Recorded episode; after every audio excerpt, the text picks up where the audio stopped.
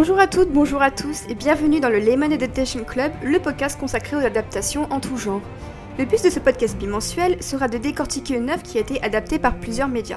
On se penchera sur les spécialités de chaque média, sur les changements apportés et ce que tous ces médias apportent au canon initial. Adapter est-il forcément une promesse de trahison ou de dénaturation, ou est-ce qu'au contraire ça peut apporter beaucoup plus de choses à l'œuvre qu'on pourrait le penser? C'est ce que nous allons voir donc de façon bimensuelle, et cette semaine pour le premier numéro, on va commencer par l'une des plus grandes séries de l'art moderne qu'on l'aime ou qu'on la déteste, puisqu'il s'agit de Game of Thrones. Et pour en parler, j'accueille donc deux fans inconditionnels des livres, un petit peu moins de la série, autant dire qu'aujourd'hui on va pas aller à Winterfell mais plutôt à Winterfell, si je puis me permettre. Incroyable peine, je suis tellement fan. J'ai fait de mon mieux, je suis contente que ça vous plaise. Rien que pour ça, j'ai bien fait de venir. Et donc on accueille Anne-Pauline. Anne-Pauline. Bonjour. Alors, tu es book Instagrammeuse, on peut le dire, sur Happy Reading. Donc tu lis beaucoup de livres. Tu as une PAL qui fait à peu près 2 mètres, hein, si, si on peut dire ça comme ça, oui. Après, je compte me construire un château bientôt avec. C'est une très bonne idée, un très bon investissement avec l'hiver qui arrive. Et on a également Charline. Hello Charline qui fait un master de traductologie à la Sorbonne, c'est bien ça? Exactement. Euh, accessoirement, c'est ma coloc. Elle adore les livres et euh, c'est elle qui nous prête euh, le matériel, donc on la remercie. Mais merci à vous de m'inviter, enfin à toi, pourquoi je te vous vois, de m'inviter pour ce Écoute, podcast. euh, bah, la présence est très autoritaire. C'est ça pas à en fait. On remercie également Anne-Pauline qui nous a fait un superbe gâteau euh, citron-cannelle. Avec grand plaisir. Donc Game of Thrones, on peut déjà commencer. C'est une série donc de romans d'heroic fantasy qui a été écrit par George R. Martin à partir de 1996. Le titre initial est A Song of Ice and Fire. C'est bien ça? Ouais, c'est ça. En fait, c'est A Song of Ice and Fire, c'est le nom de la saga elle-même. Et effectivement, en fait, le nom de la série, Game of Thrones, est hérité du titre du premier livre des cinq bouquins euh, sortis depuis, euh, qui est donc du coup A Game of Thrones. Et après, du coup, voilà, euh, il y a plusieurs euh, bouquins, etc. Mais toute la série s'appelle A Song of Ice and Fire. Voilà, et donc pour, euh, pour la France, le premier livre s'appelle Le Trône de Fer. Et la série a suivi le, titre original des livres. Il elle s'appelle également Le Trône de Fer. Ouais, c'est ça. C'est bien ça.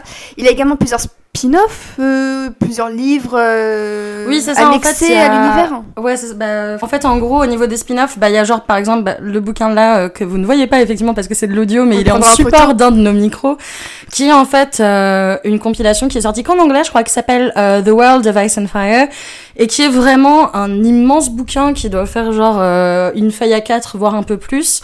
Euh, en termes de taille, qui décrit euh, beaucoup, euh, en fait, tout le lore qu'il y a derrière de Game of Thrones, toute l'histoire de base, donc les conquêtes, vraiment comment est-ce que les sept royaumes se sont formés, etc. Il y a des gros, gros, gros arbres généalogiques, beaucoup d'illustrations. C'est vraiment un très, très beau livre.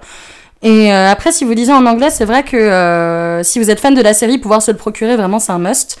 Et après, effectivement, il y a eu plusieurs euh, spin-offs. Là, il y en a un qui il est en train d'écrire justement et qui va sans doute servir de support au nouveau spin-off de Long ouais. Night. Euh, euh, avec Naomi Watts justement Qui euh, ouais, qui va possiblement sortir qui s'appelle Fire and Blood et qui raconte euh, en fait l'histoire des Targaryennes, de la reine Alysanne et euh, de son euh, prince slash mari slash frère, je sais pas trop. Oui, c'est un, un peu bizarre, les Targaryens. non mais les Targaryens ils, ils sont ont beaucoup de très... liens. Ils ont beaucoup de ah liens ouais ensemble. voilà, le- les liens de sang sont très très forts entre eux, on va dire ça comme ça. Et, et donc voilà, et, alors c'est pas sûr que ce soit euh, sur ce bouquin-là en particulier, mais, Mais, ce qui ce sont passé... les rumeurs, en tout cas. C'est les derniers développements et c'est vrai que ça tombe bien. Le timing était bon pour le podcast puisque euh, les informations sont sorties cette semaine. Donc on est très content qu'HBO euh, ait décidé de, de coller au podcast. Mais c'est vrai que voilà, donc le, le podcast arrive en même temps que la fin de la série est annoncée. Donc pour euh, a priori les- le printemps-été 2019, Euh, la série donc va se clôturer sur six épisodes d'à peu près une heure et demie. Euh, donc on peut aussi un peu se pencher aussi déjà avant de parler un peu de la série comment vous avez découvert les, les bouquins? Parce que moi j'ai découvert par la série mais vous c'était d'abord euh, effectivement par, par les bouquins Alors non, moi j'ai Ah. découvert la série avant. C'est-à-dire que Ah, euh, la première série est sortie en avril 2011, si je dis Avril pas de- de 2011. bêtises. Avril Ouais. 2011. Et euh, donc j'avais regardé la première saison. Et euh, partant en vacances d'été après, je me suis procuré le premier tome des bouquins en français. Et j'ai eu euh, une peine monstre à le lire parce que la traduction était très on, très on y reviendra, on y reviendra après, c'était quelque chose qu'on voulait aborder. ouais. Et du coup, je suis passée après à l'anglais. Euh, C'était mes premières lectures en anglais depuis Twilight, donc je revenais de loin, hein, on va dire. euh, on- je passais du, du, du tout au tout, mais euh, j'ai dévoré après toute la saga euh, en anglais, sachant que euh, à la même période, en 2011 aussi, est sorti le dernier tome, donc Dance with Dragons. Donc du coup, je me suis fait un, un home run de tous les bouquins, et j'attends depuis 7 ans maintenant la, la suite. donc voilà. Et moi, du coup, alors à la base, j'ai aussi plus ou moins découvert par la série. En fait, enfin, en gros, je connaissais les bouquins de nom. Je les avais Mhm. déjà vus parce que euh, mon copain de l'époque euh, lit beaucoup d'heroic fantasy et il avait parlé plus ou moins de ses bouquins au bout d'un moment et j'étais là genre ah ouais ok ouais pourquoi pas Euh, moi euh, la fantasy ça m'a jamais euh, grandement intéressé enfin à part ça je trouve que c'est enfin la plupart du temps je trouve que la fantasy mainstream est pleine pleine de clichés et de Ouais. clichés pas toujours positifs disons Ouais. pour pas rentrer dans les détails. Et du coup, euh, en fait, euh, on a regardé plus ou moins la série. Et en fait, euh, j'ai tout de suite accroché. Et du coup, j'ai tout de suite été chercher les bouquins et en anglais, du coup, parce que j'avais justement déjà un, d'une part, je préfère lire en anglais moi-même. Et de deux, euh, parce que j'avais entendu dire qu'effectivement la trad n'était pas si bonne que ça. Et du coup, j'ai vraiment voulu commencer par le matériel de base. Ouais. Et du coup, ouais, pareil, j'ai acheté et lu tous les bouquins d'un coup. Je les ai commandés euh, à l'avance, histoire de pas avoir à attendre pour euh, les lire, etc. Tout ça. Enfin, voilà. On connaît bien ça. Ouais. Et donc quand la série est sortie, vous, donc vous avez eu un, coup de cœur immédiat pour la série. Est-ce que, euh, est-ce que vous aviez déjà des, préférences sur les personnages par exemple? Est-ce que certains vous inspiraient plus que d'autres? Est-ce que certaines storylines euh, vous vous intéressaient ou d'autres vous vous ennuyiez déjà un petit peu? Est-ce que déjà il y avait des affections pour des personnages qui ressortaient?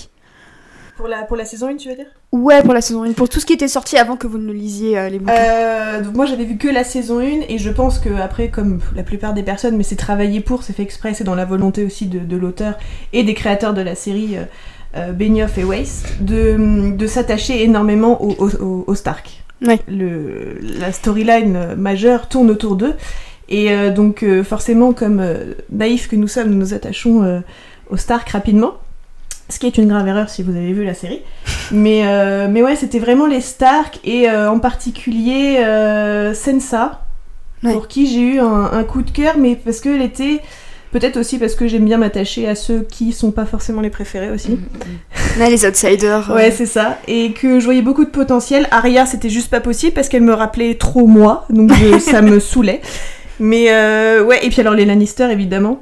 Tu sens Ouais. que, en fait, tu sens qu'ils en ont sous le pied, c'est-à-dire que la première saison est le prémisse de ce qu'ils qu'ils peuvent apporter pour la suite, et en particulier Cersei. C'est vrai que Tyrion, il, il est, il attire euh, tous les amours de, de- des fans parce que c'est le- l'esprit affûté, mais, euh, mais c'est vrai que Cersei, bah déjà, c'est une femme, et elle, Ouais. euh, et elle a cette, cette euh, magnifique punchline qu'on connaît tous quand on a vu la série, c'est When you play a Game of Thrones, you lose or you win. Enfin, c'est c'est quand même. Et tu te dis qu'à partir de là, celle-ci, elle m'a envoyé du pâté, quoi. Ouais, c'est clair. Moi, j'avoue qu'en plus, euh, enfin, le truc qui est bien avec Cersei, c'est qu'en fait, c'est un personnage qui, dans, la, enfin, dans les bouquins de base, est totalement vu comme vilain. Enfin, genre vraiment, c'est la vilaine classique, the evil queen, evil matriarch, tous ces Mhm. trucs-là. Et en gros, euh, en fait, dans la série, ils ont la subtilité, et c'est l'un des points que j'aime beaucoup dans la série par ailleurs, la subtilité d'en faire un personnage qui est vraiment, qui a des défauts, mais qui a aussi ses qualités, et qui a, euh, qui a une espèce de dualité assez euh, intéressante et qu'ils explorent vachement, qui la rendent en fait presque héroïque. Ouais. Et surtout dans les dernières saisons, par justement. moment, oui. Ouais. Et, euh, et c'est ça que j'ai beaucoup aimé dans la série aussi. Après, c'est vrai que quand j'ai lu les bouquins de base, pareil, effectivement, je me suis direct attachée au Stark. Euh, J'avais été, du coup, spoilée, entre guillemets, par la série sur la mort de Ned Stark. Donc, du coup, je me suis pas euh, trop tant que ça attardée sur son personnage. Euh, cela dit, effectivement, pareil, j'ai eu un énorme coup de cœur pour les filles Stark, pour Sansa et pour Arya. Et toutes les deux, pour des raisons vachement différentes. Sansa, parce que vraiment, je trouve qu'elle a un arc de personnage et un développement de personnage. Pour- moi, c'est l'un des- phénoménal, hein. Pour moi, c'est l'un des meilleurs des bouquins, Ouais. vraiment. Et, euh, et qui est vraiment, vraiment bon et vraiment très bien écrit. Et Arya parce qu'en fait elle représente vachement de choses. C'est un peu une allégorie de euh, la coming of age story gone wrong quoi. C'est vraiment euh, le cliché de tous les personnages qu'on voit dans tous les bouquins d'aventure du monde de ce petit garçon ou de cette petite fille qui part à l'aventure et qui va vivre plein d'histoires et qui va grandir d'un coup et qui va apprendre ce que c'est que d'être adulte. Sauf qu'en fait dans un monde aussi impardonnable que celui de Game of Thrones, c'est pas possible. Tu ne peux pas avoir d'enfance dans le monde de Game of Thrones. on, peut, on, peut, on, peut, dire ça comme ça, d'une certaine manière. Oui, c'est ça. Et donc, bah, pour revenir, euh, pour revenir au, au Stark, c'est vrai que l'attachement est assez immédiat. Mm. On peut aussi euh, insister sur le fait que la série a de base mis en avant les Stark, euh, déjà en engageant un acteur comme Sean Bean, qui Mhm, sort du Seigneur des Anneaux, qui est l'autre monstre d'Heroic Fantasy qui a été adapté euh, Totalement. au cinéma par Peter Jackson. Donc c'est vrai que, que quand tu présentes ta série et que tu mets en avant Sean Bean sur un trône et qu'on te dit que ça va être le, le héros, on peut le dire le héros de, de l'histoire, Mm. euh, c'est vrai que euh, je trouve que c'est sacrément bien joué de la part de, de HBO d'avoir mis le personnage en avant comme ça parce que le choc en est d'autant plus brutal. C'est clair, surtout si on n'a pas lu les bouquins, justement. C'est ça. Et il y a très très peu de chances que de toute façon, euh, on ait lu les bouquins euh, avant de regarder la série, à part si on est un vraiment gros gros gros fan de fantasy, C'est ça. parce que c'était une série qui n'était pas du tout connue, quoi. Les Oui. premiers bouquins, ils datent de 96, donc euh, vraiment, c'était, euh, enfin, le choc était d'autant plus grand, ouais, c'est clair. C'est ça. Après, de, de mémoire, je crois que Game of Thrones avait déjà tenté d'être adapté, mais euh, en film, et c'est tout simplement impossible. hein, je pense qu'on est d'accord pour dire que clairement, euh, c'est vraiment une série qui, c'est vraiment voilà une œuvre qui convient le mieux au- à l'univers de la série, puisqu'elle permet de prendre le temps de développer les personnages. Et surtout, je pensais qu'on pouvait un peu revenir d'abord sur sur HBO avant d'entrer dans la partie un peu plus euh, comparative. C'est que HBO, leur slogan, c'est It's not television, it's HBO. C'est-à-dire qu'ils veulent pousser le cran de, de la série un peu au-dessus de ce qui se fait en matière de standards sur les networks euh, américains, même sur les nouvelles plateformes. C'est-à-dire qu'il y a un budget conséquent, un tournage dans beaucoup de pays. On regardait les pays tout à l'heure avec Charline. On s'est dit, euh, oui, il y a quand même une demi-douzaine de pays où c'est où c'est tourné. Ouais. Donc notamment l'Espagne pour les dernières saisons. On parle aussi de l'Irlande. L'Espagne, la Croatie, Si. l'Irlande, Malte. Et donc euh, c'est vrai que la série donc se donne les, les moyens euh, les moyens de ses ambitions avec un donc un énorme budget. Donc c'est vrai que le choix de- d'une chaîne comme HBO était quand même assez assez intéressant puisque c'était l'une de leurs premières incursions dans l'univers de l'heroic fantasy puisque auparavant HBO avait été assez précurseur sur pas mal de sujets notamment la sexualité féminine, la violence. Euh, et donc là, ils s'attaquaient vraiment à un gros morceau, et c'est vrai que c'était assez curieux de voir ce qu'ils en- ce qu'ils allaient en faire. Et, euh, et c'est vrai qu'au final, je pense qu'on pourra dire vraiment tout ce qu'on veut sur la série. Visuellement, ça tient quand même ses promesses. Ah, ouais, vas-y. Non, mais c'était aussi pour revenir sur le fait que HBO était quand même euh, l'écurie qui a sorti euh, des séries avec des personnages masculins phares. Je pense à Tony Soprano pour Ouais. la série Les Sopranos. Je pense à Boardwalk Empire avec Nucky. Euh, C'était que des séries comme ça avec une figure masculine principale. Un anti-héros. Voilà, c'est ça qui mettait en affiche, qu'il soit héros ou anti-héros, mais oui, c'était toujours la figure masculine centrale qu'on voyait sur tous les posters, sur qui faisait la promo, etc. Game of Thrones, ça a été la première série entre guillemets chorale. Alors oui, je suis tout à fait Il y d'accord. a eu Sex and the City, mais Ils qui ont- était justement d'un point de vue féminin. Oui, d'un point de vue féminin, et, euh, et c'était quand même assez... euh, Enfin, c'est sous forme de sitcom.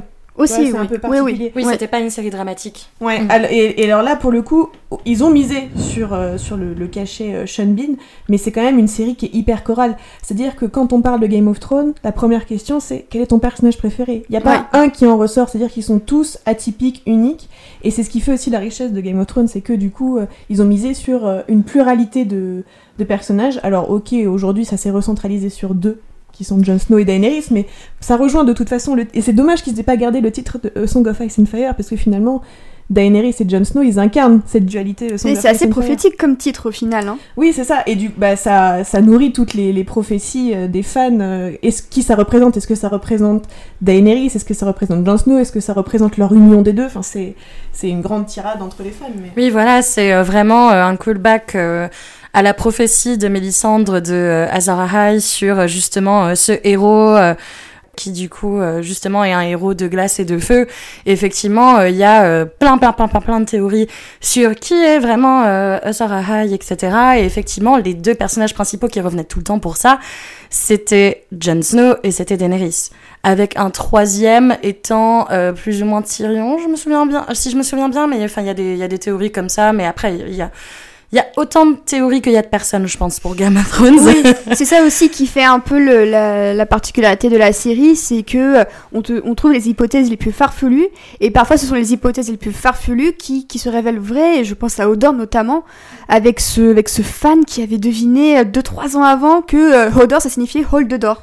Mais surtout qu'en plus, ça n'a pas été hein. confirmé dans les bouquins. Donc, du coup, Voilà. là, nous qui avons, enfin, moi qui attends aussi de voir au niveau des bouquins. Parce qu'en fait, ce qui s'est passé, c'est que quand, euh, quand, on, quand ils ont remarqué que la série allait prendre le pas sur les livres, George R. R. Martin a dit, ok, du coup, je vais vous donner certaines euh, idées de l'intrigue, etc.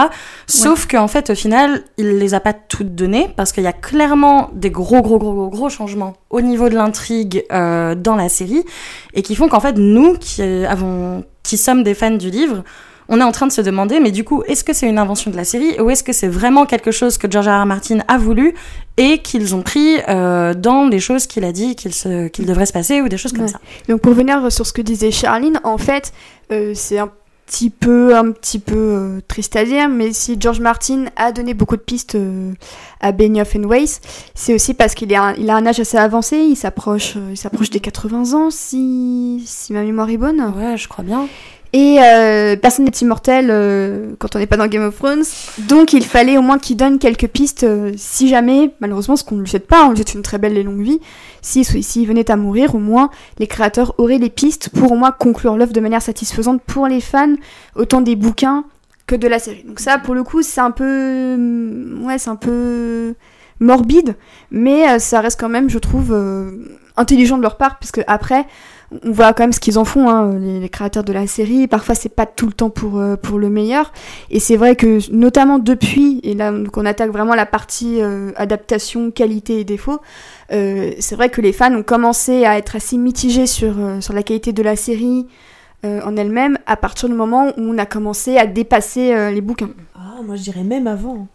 Je Ouais, crois- moi je dirais à partir Pour de vous, la fin de la saison le- 3. Le, point de non-retour, c'est saison Alors, 3, toi, ouais. c'est- Toi, c'est fin saison 3. Ouais, moi aussi, je pense que c'est Ouais. la saison 4, mid-saison 4, ça a été le breaking point pour moi. Déjà, je pense que euh, la- l'absence de, de certains personnages a fait pécher, euh, Totalement, je suis assez d'accord. a, a fait pécher euh, une grosse partie de la de l'intrigue de Game of Thrones. Je pense notamment, mais je prêche pour ma paroisse parce que ça fait partie de mes personnages préférés, mais tout ce qui est de la famille Martel. Oui, Ah, oui. putain, merci, Le je voulais en parler. c'est vrai que c'est le grand oubli euh, de- Ariane de, la série. Martel, c'est littéralement... Ah le meilleur personnage féminin. J'allais proposer Ouais. Ariane comme Ah piste de- pour commencer à parler Ah de ce qui n'allait pas, mais vous me l'avez ôté de la bouche. Mais Ariane Martel, euh, vraiment, enfin, je trouve qu'en plus, ils ont... Ils avaient tellement, tellement, tellement de potentiel pour explorer son personnage à l'intérieur de la série. Parce qu'en fait, ce qui se passe, c'est que Ariane Martel, dans les bouquins, c'est un personnage féminin qui joue à 24 de sa sexualité. Pour justement avancer et pour arriver à ses fins. Et euh, en plus de ça, c'est un personnage qui est quand même très intelligent. Et en fait, c'est des trucs que la série avait déjà exploré avec par exemple Cersei ou des trucs comme ça.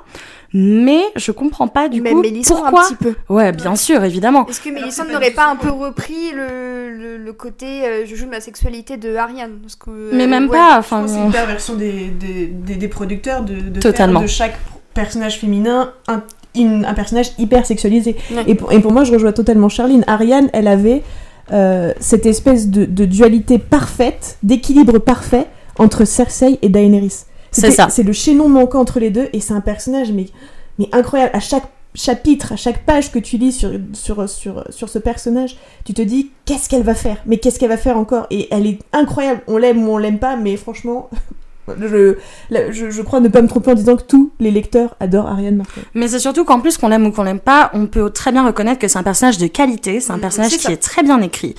Et, euh, et surtout, c'est un personnage qui, en fait, du coup, euh, fait sens à l'intérieur euh, même de, du bouquin, parce qu'en fait, Ariane Martel, la seule raison pour laquelle elle arrive pas à ses fins, c'est parce qu'il y a une figure masculine paternelle, donc son père Doran, qui, en fait, qui se trouve, qui se prouve, en fait, un peu plus intelligent qu'elle et un peu plus en avance qu'elle sur certains plans. Et euh, du coup, elle se fait un peu supplanter euh, par rapport à ça. Mais le truc, c'est qu'en fait, justement, enfin, c'est des, c'est des intrigues qu'on a vues dans la série. C'est des Ouais. trucs qui se passent réellement. Des personnages qui sont vachement sexualisés, qui jouent vachement de ça et qui, du coup, se pensent très intelligents par rapport à ça. Enfin, des films particulièrement.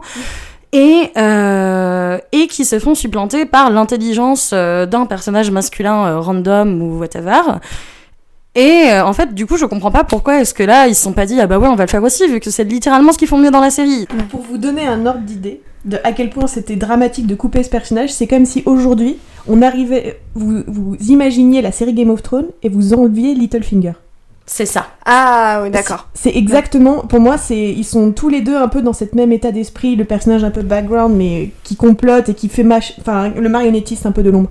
Aujourd'hui, si vous supprimez Littlefinger, vous avez la moitié de vos, de vos storylines qui s'effondrent. ouais, ouais. Ben, Ariane, c'est pareil. C'est pour ça que toute la storyline sur le sud, qui apparaît à partir de la saison 4, ça, ça perd totalement de son sens. Oberyn euh, a eu la chance d'être magnifique physiquement, ce qui a fait gagner le cœur des fans. On va pas se mentir, hein, Pedro Pascal, c'est le, cachet. C'était une des premières représentations aussi LGBT de la série, une des premières qui sont assez rares. Je pense aussi que Pedro Pascal savait jouer un peu à la perfection, euh, ce côté très ambigu, très intelligent et euh, très charmeur. Hein. Et, mais, et a je réussi à pense la que perfection. oui, c'est ça. Mais le personnage en lui-même était bien, mais du coup toute la storyline et l'univers des Martels ne fait pas adhérer les fans autant que on a pu adhérer sur les Stark ou les ou les Lannister, parce que Ouais. manque il manque ce personnage, il manque cette storyline, euh, cette, cette espèce de, de, de jeu en fait qu'ils ont aussi, parce qu'il y a des enjeux dans le sud, parce qu'on parle tout le temps du nord, mais le sud aussi a ses enjeux, notamment par rapport à Essos. Et, et on n'en parle pas, c'est assez, c'est assez dissimulé, et tout apparaît d'un coup, sous un coup de chapeau, au fil des saisons, ça se délite, et ça fait, ça fait perdre une énorme partie de, de la qualité de, de, de la série de ce point de vue-là. Ouais, c'est ça. En fait, la raison pour laquelle euh, la storyline du Sud a pas du tout été admise par les fans euh, dans la série, c'est parce qu'en fait, elle est pas cohérente. Et en fait, le point de non-cohérence, c'est justement la disparition d'Ariane Martel. Parce qu'une fois qu'on a le personnage d'Ariane Martel, Ariane Martel, pour remettre en contexte, c'est euh, la, c'est l'une des filles d'Oberyn. Et euh, en fait, son point principal, c'est je veux me venger des Lannister qui ont tué mon père.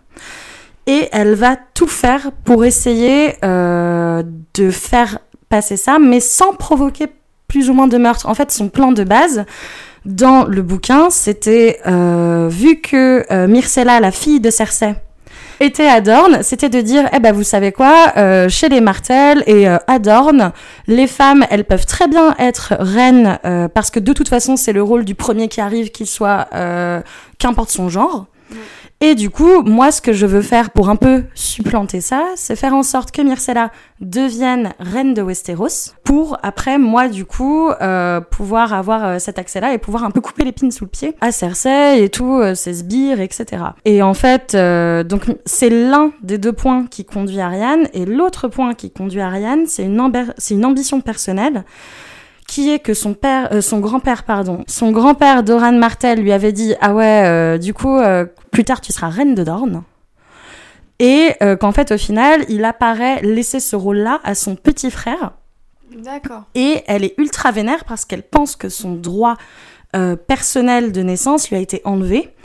Et sauf qu'en fait, on découvre qu'après, euh, Doran lui dit euh, Non, mais attends, en fait, la raison pour laquelle je te disais euh, que je voulais plus que tu sois reine euh, de Dorne, c'était parce qu'en fait, je voulais faire de toi la reine de, Res- de, de Westeros par un mariage avec le frère de Daenerys qui est mort au début de la première saison. D'accord, oui. Et du coup, vu que ça a été un peu foutu en l'air, et bah du coup, il cherchait un autre moyen de faire arriver ça en cherchant un possible héritier Targaryen dans euh, Essos, justement, à Bravos, etc. Toute une intrigue un peu, euh, un peu euh, convoluted. Ouais, c'est vrai que, c'est vrai que là, je- en fait, je vous avoue, hein, je n'ai pas du tout lu les bouquins, donc là, ce que Jarine et Anne-Pauline m'apprennent, c'est vraiment. euh, Et en Je- fait, je elle a un rôle là. très très très important. Euh, et ça fait que du coup, une fois qu'on enlève ce personnage-là, en fait, on enlève les deux euh, ambitions principales de Dorne, qui sont un d'avoir une vengeance pour la mort d'Oberyn, Ouais. et de deux de retrouver leur place dans Westeros et une ambition euh, royale égale, voire supérieure à celle que les autres maisons, grandes maisons nobles de Game of Thrones ont, en fait. D'accord. Et en fait, dans la série, on le voit très bien, ça a été malheureusement très mal fait avec les Sand Snake. Ouais, Elles sont- elles- Ah oui, alors dans la dernière saison, elles sont- ça fait partie du groupe de femmes type Amazon qui est tellement jouissif qu'en tant que lectrice féminine de voir des personnages comme ça. Parce qu'il y, a des- y, a des- il y a des côtés un peu euh, anachroniques, je pense à Brienne qui est la chevalière femme, c'est un peu... C'est difficile de, de se, de se sentir euh, euh, en cohérence avec, avec Brienne, alors qu'avec les Sand Snakes, c'est beaucoup plus facile. Elles sont jeunes, libérées, enfin, elles ont plus le petit côté moderne. Ouais. Et, Mais surtout que Brienne, elle a un caractère vachement ferme. Presque religieux, presque monastique, même, je dirais. Et, et, les Sand Snakes, enfin, quand on voit ce qu'elles sont devenues dans la série, c'est horrible, hein, je déteste, je, m'en veux moi-même de dire ça, mais un groupe d'hystériques sans cohérence, parce que c'est ça. Hein. Et, mais ça, c'est parce que c'est le regard masculin que, que leur ont donné euh, totalement, les producteurs. Totalement. C'est un groupe d'hystériques prêts à la vengeance, une vengeance qui est complètement désincarnée par l'absence d'Ariane Martel.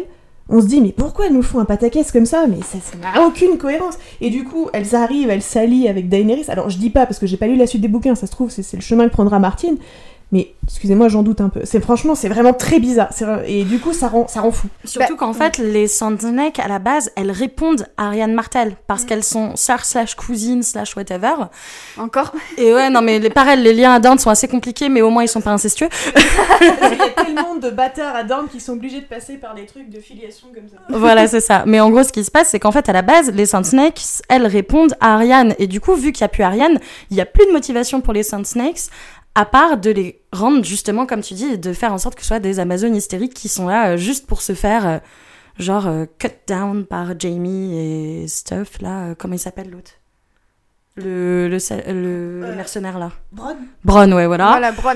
Donc tout ça pour dire que, enfin voilà, on les réduit vraiment à quelque chose qui est dénué de toute cohérence et de toute ambition et de tout caractère. D'accord, donc ça, voilà, je pense qu'à travers l'exemple d'Ariane euh, Martel, on vous a quand même montré à quel point. Euh, alors après, est-ce qu'on peut pas se dire aussi qu'il a énormément de personnages dans la série, que forcément on peut pas tout mettre malgré euh, la bonne volonté de tous les producteurs Oui, bien sûr, mais en fait le souci c'est que Ariane Martel, c'est un personnage point de vue dans les bouquins. Parce qu'en fait les, les, livres se composent en chapitres qui sont eux-mêmes différents points de vue de certains personnages. Oui. Ariane, c'est le point de vue majeur du quatrième bouquin. C'est celle qui a le plus de chapitres, je crois, après Cersei. Et, euh, et, ça fait qu'en fait, enlever un personnage si majeur. En fait, si c'était un personnage secondaire, j'aurais pas dit. Oui, parce que ça, bon, euh, on va pas dire, mais même dans, dans tout. On est obligé, on, est obligé, c'est normal.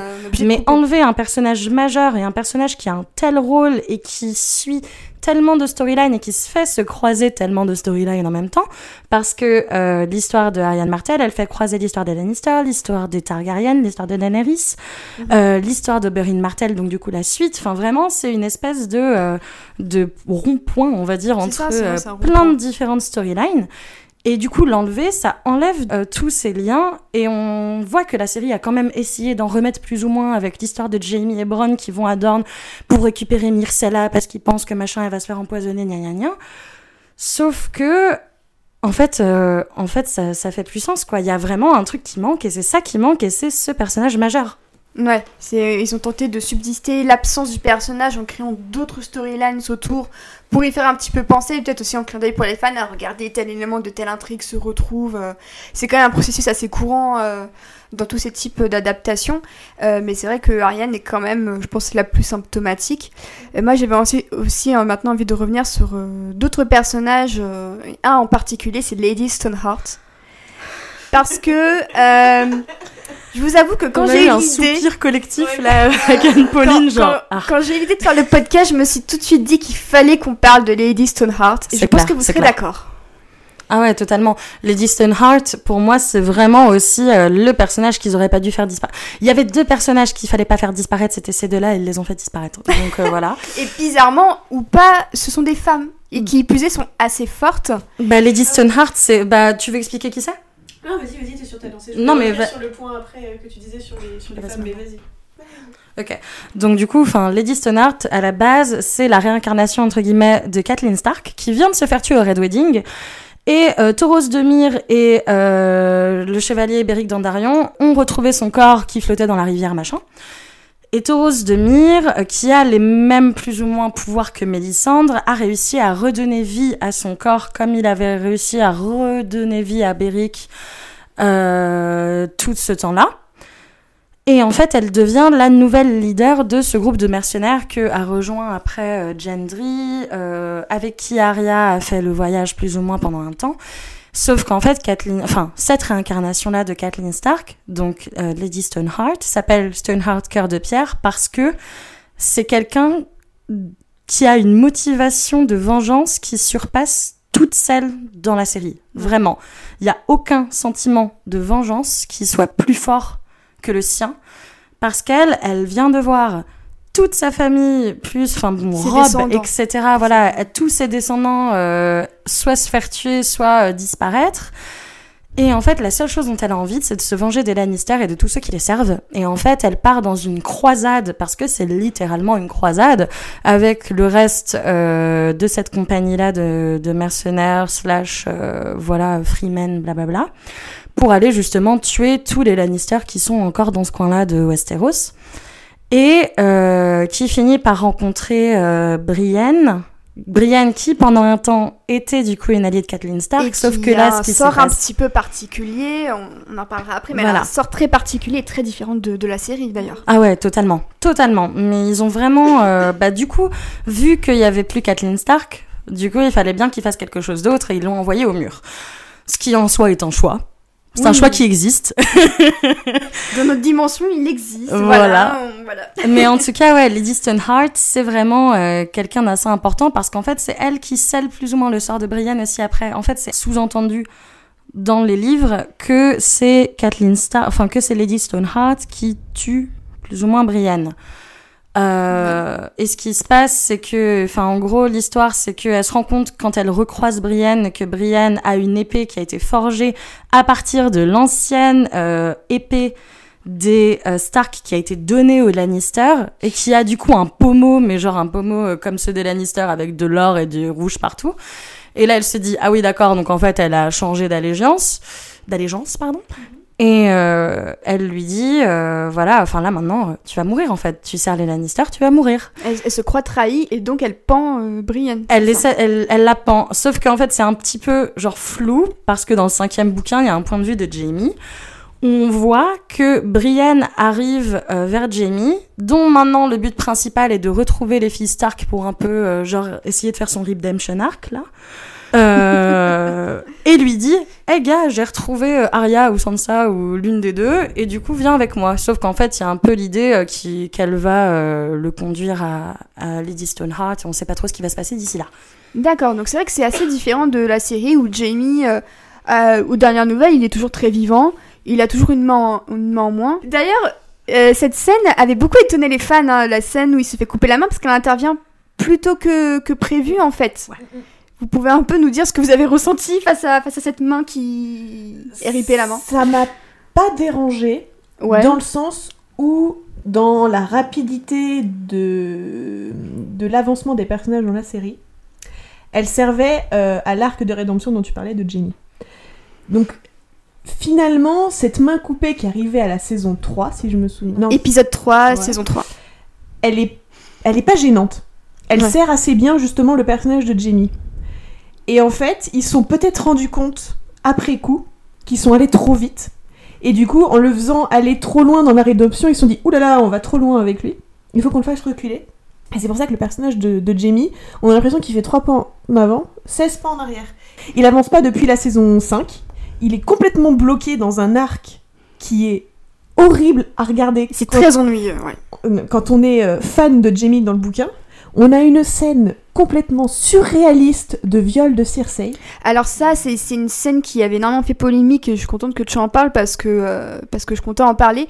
Euh, Est-ce que c'était une des premières polémiques aussi euh, pour Game of Thrones au niveau de sa représentation euh, des violences De envers les femmes, des violences sexuelles?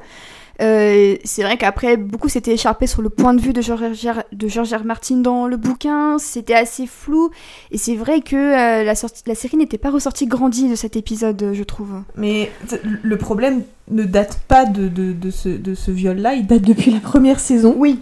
où on a une roman- romantisation affreuse de, de- des violences sexuelles et du viol De avec Daenerys. Drogo et Daenerys. Ouais. Le, rien, y a rien qu'à voir la photographie de la scène. Un joli coucher de soleil, une petite plage, un homme huilé, une jolie fille, et à la fin, il tombe amoureux.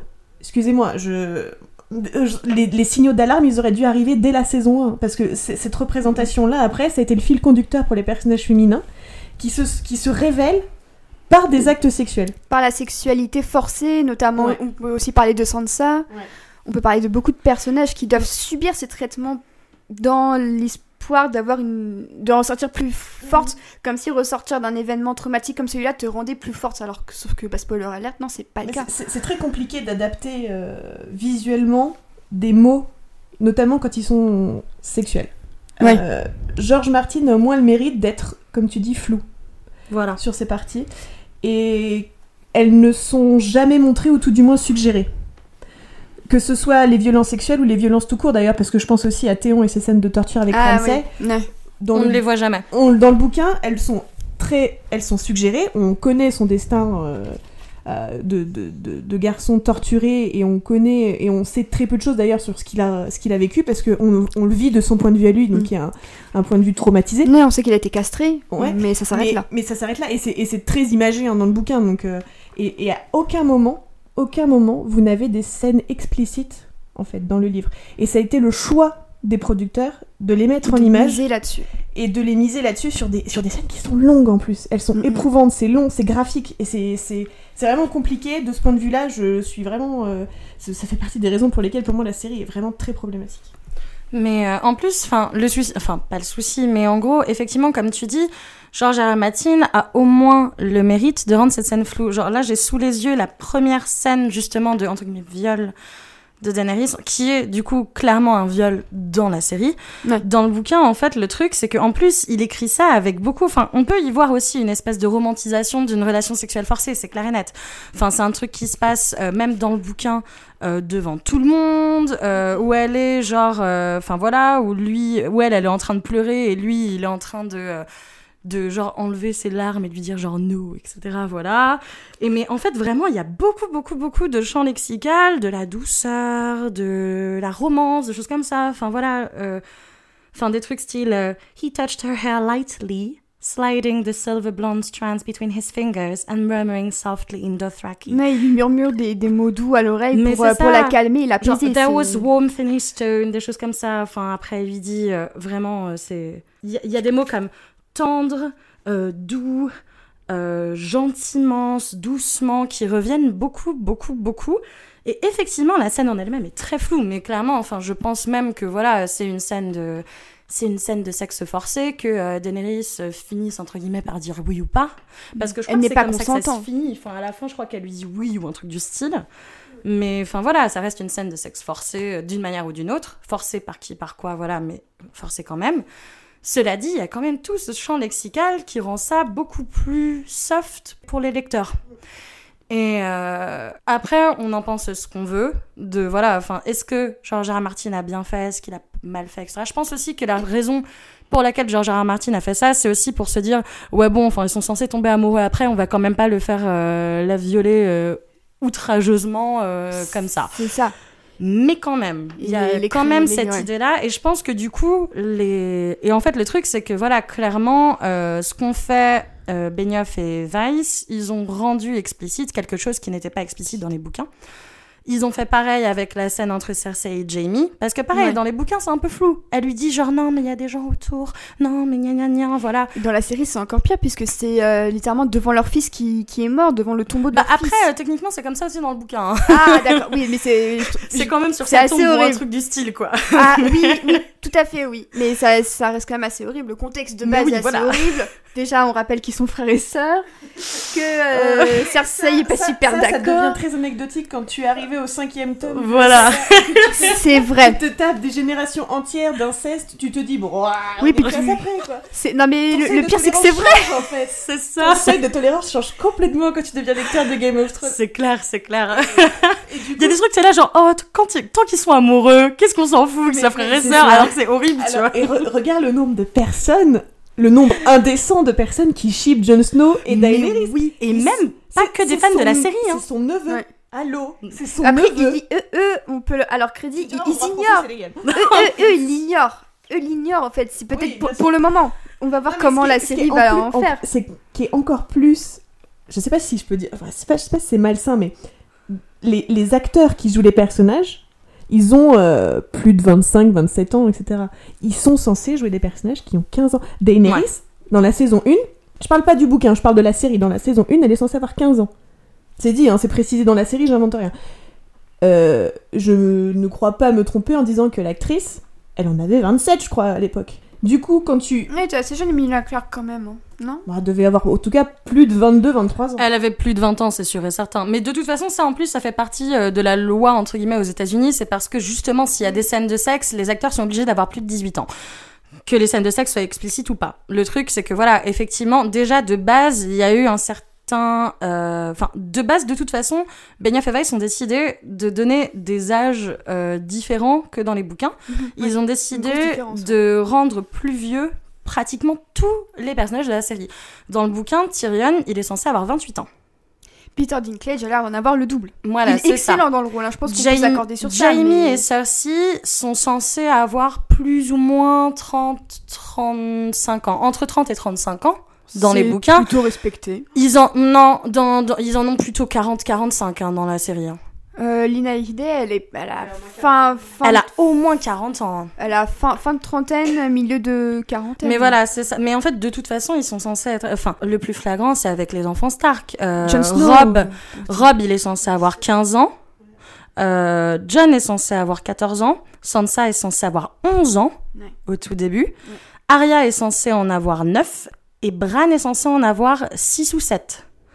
Et, euh, et euh, comment il s'appelle le dernier là? Rickon Qu'on voit littéralement jamais, le pauvre chaton. Mais il est censé en avoir 3 ou 4, quoi. Et, euh, et en fait, ils ont augmenté les âges de tous ces personnages-là. Oui, effectivement, peut-être parce que ça fait plus sens à l'intérieur euh, pour avoir des, des acteurs de, de cet âge-là, etc. Dans le méta, ça fait sans doute peut-être plus sens. aussi, hein. ça, Mais- change, ça change ta perception du personnage et ça Oui, change complètement. aussi ta perception de leur sexualité et de ce qu'ils subissent. Le fait qu'un personnage de 11 ans, on va pas dire, bah si, parce que euh, Sensa, on va dire qu'elle avait, elle est 13 ans au moment où c'est arrivé dans le, dans le bouquin, quand elle se fait euh, torturer, entre guillemets, qu'elle reçoit des violences physiques et psychologiques de Geoffrey, ça a pas le même sens quand la personne qui le joue à l'écran, elle en a 19-20, que c'est un personnage qui a 12-13 ans. Ouais. Pour le crédit de euh, Benioff et Weiss, pour une fois, quand ils ont embauché Sansa pour commencer à jouer Sansa, elle était mineure. Ouais. Elle avait l'âge qu'elle était censée avoir dans la série. Donc ça, pour le coup, ok. Cela dit, bon, ils ont quand même attendu qu'elle ait 18 ans pour pouvoir la violer publiquement Dans- dans une dans des- dans la cinquième une saison. scène Je dis ça, je dis rien. C'est une scène absolument épouvantable. Je ne hein, comprendrai jamais cette idée parce que, alors, pour ceux qui n'ont pas lu les, les livres, la storyline de Sansa dans la saison 5 où elle se fait euh, enfermer, euh, retenir en otage chez Ramsay Snow slash Bolton, etc. Normalement, ça arrive à un personnage qu'ils ont supprimé dans la saison 1 qui est en fait la meilleure amie et la femme de chambre, enfin la jeune fille de chambre entre Ouais. guillemets de Sansa. euh, qui a plus ou moins l'âge de Sansa et qui a toujours habité à Winterfell. Et en fait, c'est vu qu'à l'époque, euh, Sansa était avec Littlefinger tranquillou, euh, tranquillou bilou à l'Irier, là, en train de chill dans la neige et euh, de se faire euh, plus ou moins harceler sexuellement par Littlefinger. En gros, Ramsay Bolton arrive à Winterfell, il est là genre putain, euh, comment je peux faire pour avoir euh, une espèce de légitimité pour être euh, roi plus ou moins du Nord, etc.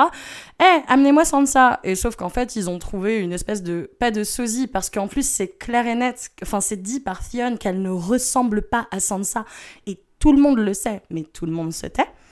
Par peur de Ramsay Bolton et de ce qu'il pourrait faire. Donc, du coup, ils amènent cette fille-là qui est en fait une des meilleures amies de Sansa et qui a toujours vécu à Winterfell et qui connaît très bien Winterfell. Et ils décident du coup euh, de la marier à Ramsay Bolton. Et en fait, tout ce que vit Sansa dans la saison 5, c'est littéralement tout ce que cette fille-là vit dans le bouquin à ce moment-là. Avec le côté en plus euh, Theon qui doit la regarder se faire violer, tout ça. Enfin, il y a tous ces trucs-là aussi dans le bouquin. Ouais. Le truc, c'est que effectivement, en fait, euh, déjà, je trouve que avoir fait un, à avoir, genre, désolé, je trouve pas mes mots, mais avoir fait ça au personnage de Sansa, je, je, je leur pardonnerai jamais. Je leur pardonnerai jamais. Enfin, Ouais, c'est c'est- vraiment pour moi quelque chose de si horrible par rapport à son personnage qui en plus s'est vachement bien développé depuis le temps Ouais. euh, dans la série elle-même avec justement le fait qu'elle devienne beaucoup plus intelligente et intelligente socialement Qu'elle se rapproche de, physiquement de sa mère aussi. Il y a, il y a, Ouais, voilà. cette fameuse scène où elle débarque, elle a les cheveux teints, dans une tenue de sa mère. Je ça. la scène vraiment très bien faite parce que là, on voit que c'est vraiment l'héritière de sa mère. et C'est ça, veut, et qu'elle devient vraiment euh, quelqu'un de d'incroyable et de forte, même si les gens trouvent qu'elle n'était pas forte avant, ce à quoi je j'assurerais et j'assumerai toujours penser le contraire. Mais Ouais. voilà, et que après on la mette, en plus que ce soit Littlefinger qui lui dise genre, eh vas-y, on va te marier à cette personne-là, il va te violer, mais euh, c'est pas grave. Alors que Littlefinger, il est quand même être censé, censé avoir une espèce d'obsession chelou avec elle, parce Et que justement, elle ressemble à sa mère. Et euh, franchement, dans les bouquins, jamais, au grand jamais, Littlefinger ne laisserait quoi que ce soit de pareil arriver à Sansa. Jamais. Jamais il ne ferait ça à Sansa. Et c'est surtout que quand on regarde, parce que pour bondir, il y a beaucoup de détraqueurs de Sansa. Pour avoir échangé Les, sur les... les détracteurs. Les Ouais, c'est dans de Harry Potter. Eh, je, je suis tellement énervée là, t'as Pareil, on- Ah là là vous nous verriez, on est genre, On est tendu. fulmine. Elles sont toutes rouges de On est colère. tendu. Non mais donc sur les détracteurs de Sansa, puisque j'en ai eu, j'en ai eu beaucoup euh, sur les réseaux sociaux, parce que moi je suis toujours la première euh, à tweeter euh, Team Théon, Team Sansa depuis la nuit des temps. Et c'est devenu pire depuis que je, je l'ai posté sur, euh, sur Instagram avec, et, et avec un public uniquement de la série. Je vais vous mettre devant vos, vos, vos, vos horreurs, vous les, les, les détracteurs de Sansa. Est-ce que vous vous rendez compte que vous avez changé de regard sur Sansa à partir du moment où elle s'est faite violer? Ouais.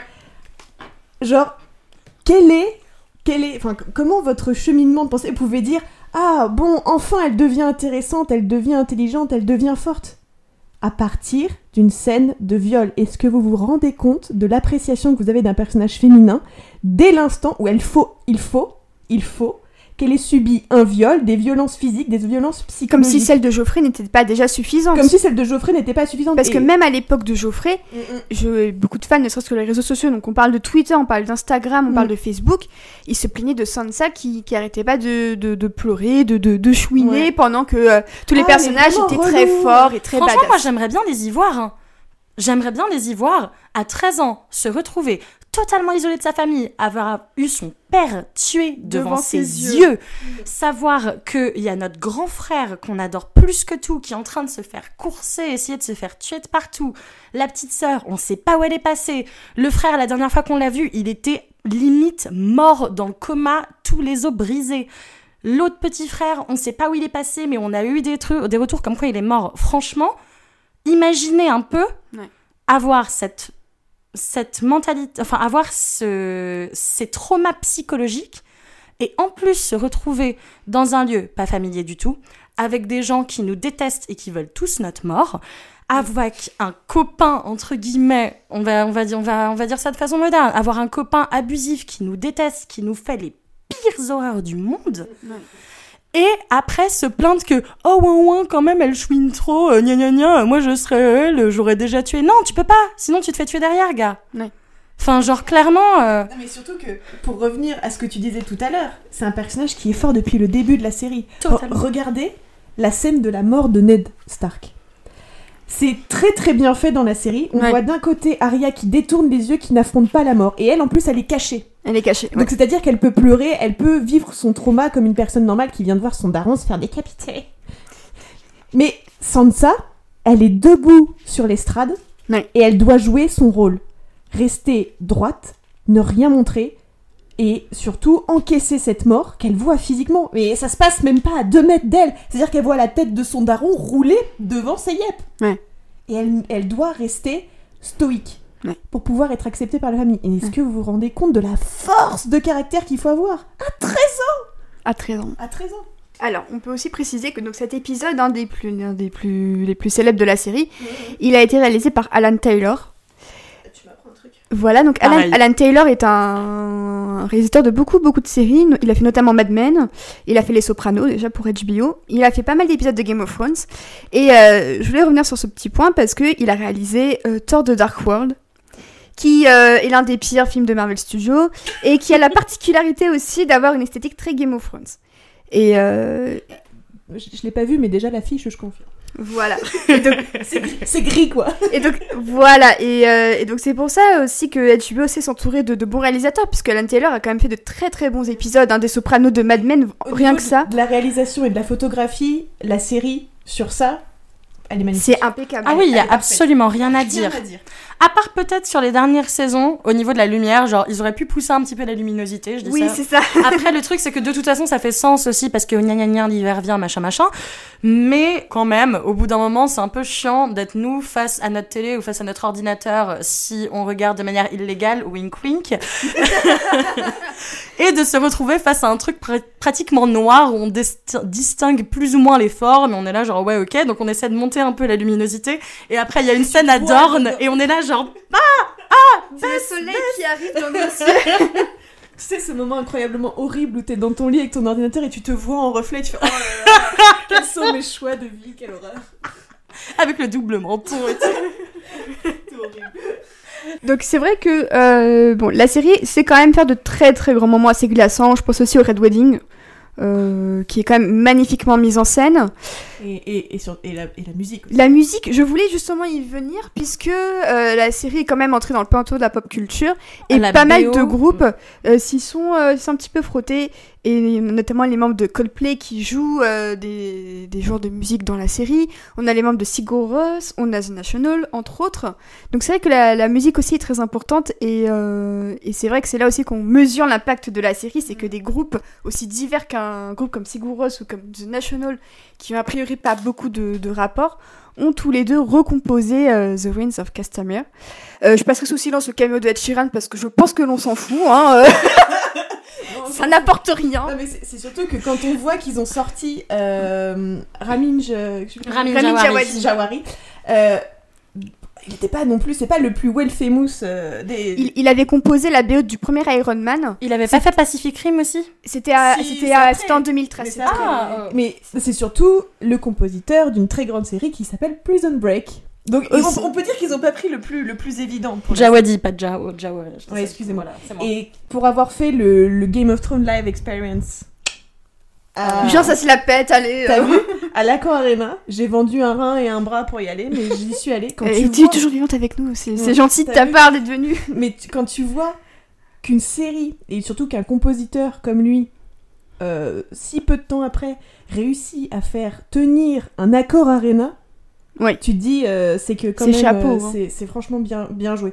Et enfin, sa musique, je pense que, bah, déjà, le générique, c'est un peu comme Star Wars, même si t'as jamais vu les livres, tu connais tout de Tu suite. connais la sais dire- musique. Ouais, tu sais direct faire tin tin tu, tin sais, tin tin. tu connais, tu, tu, et, c'est, et, les, et toutes les musiques.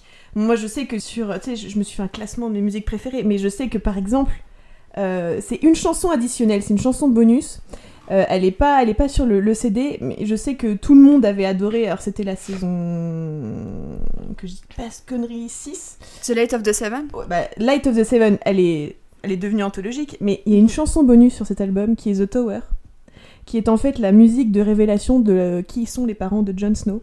Je peux Ah. vous dire que celle-ci, quand je l'écoute, ah, c'est la chialade garantie.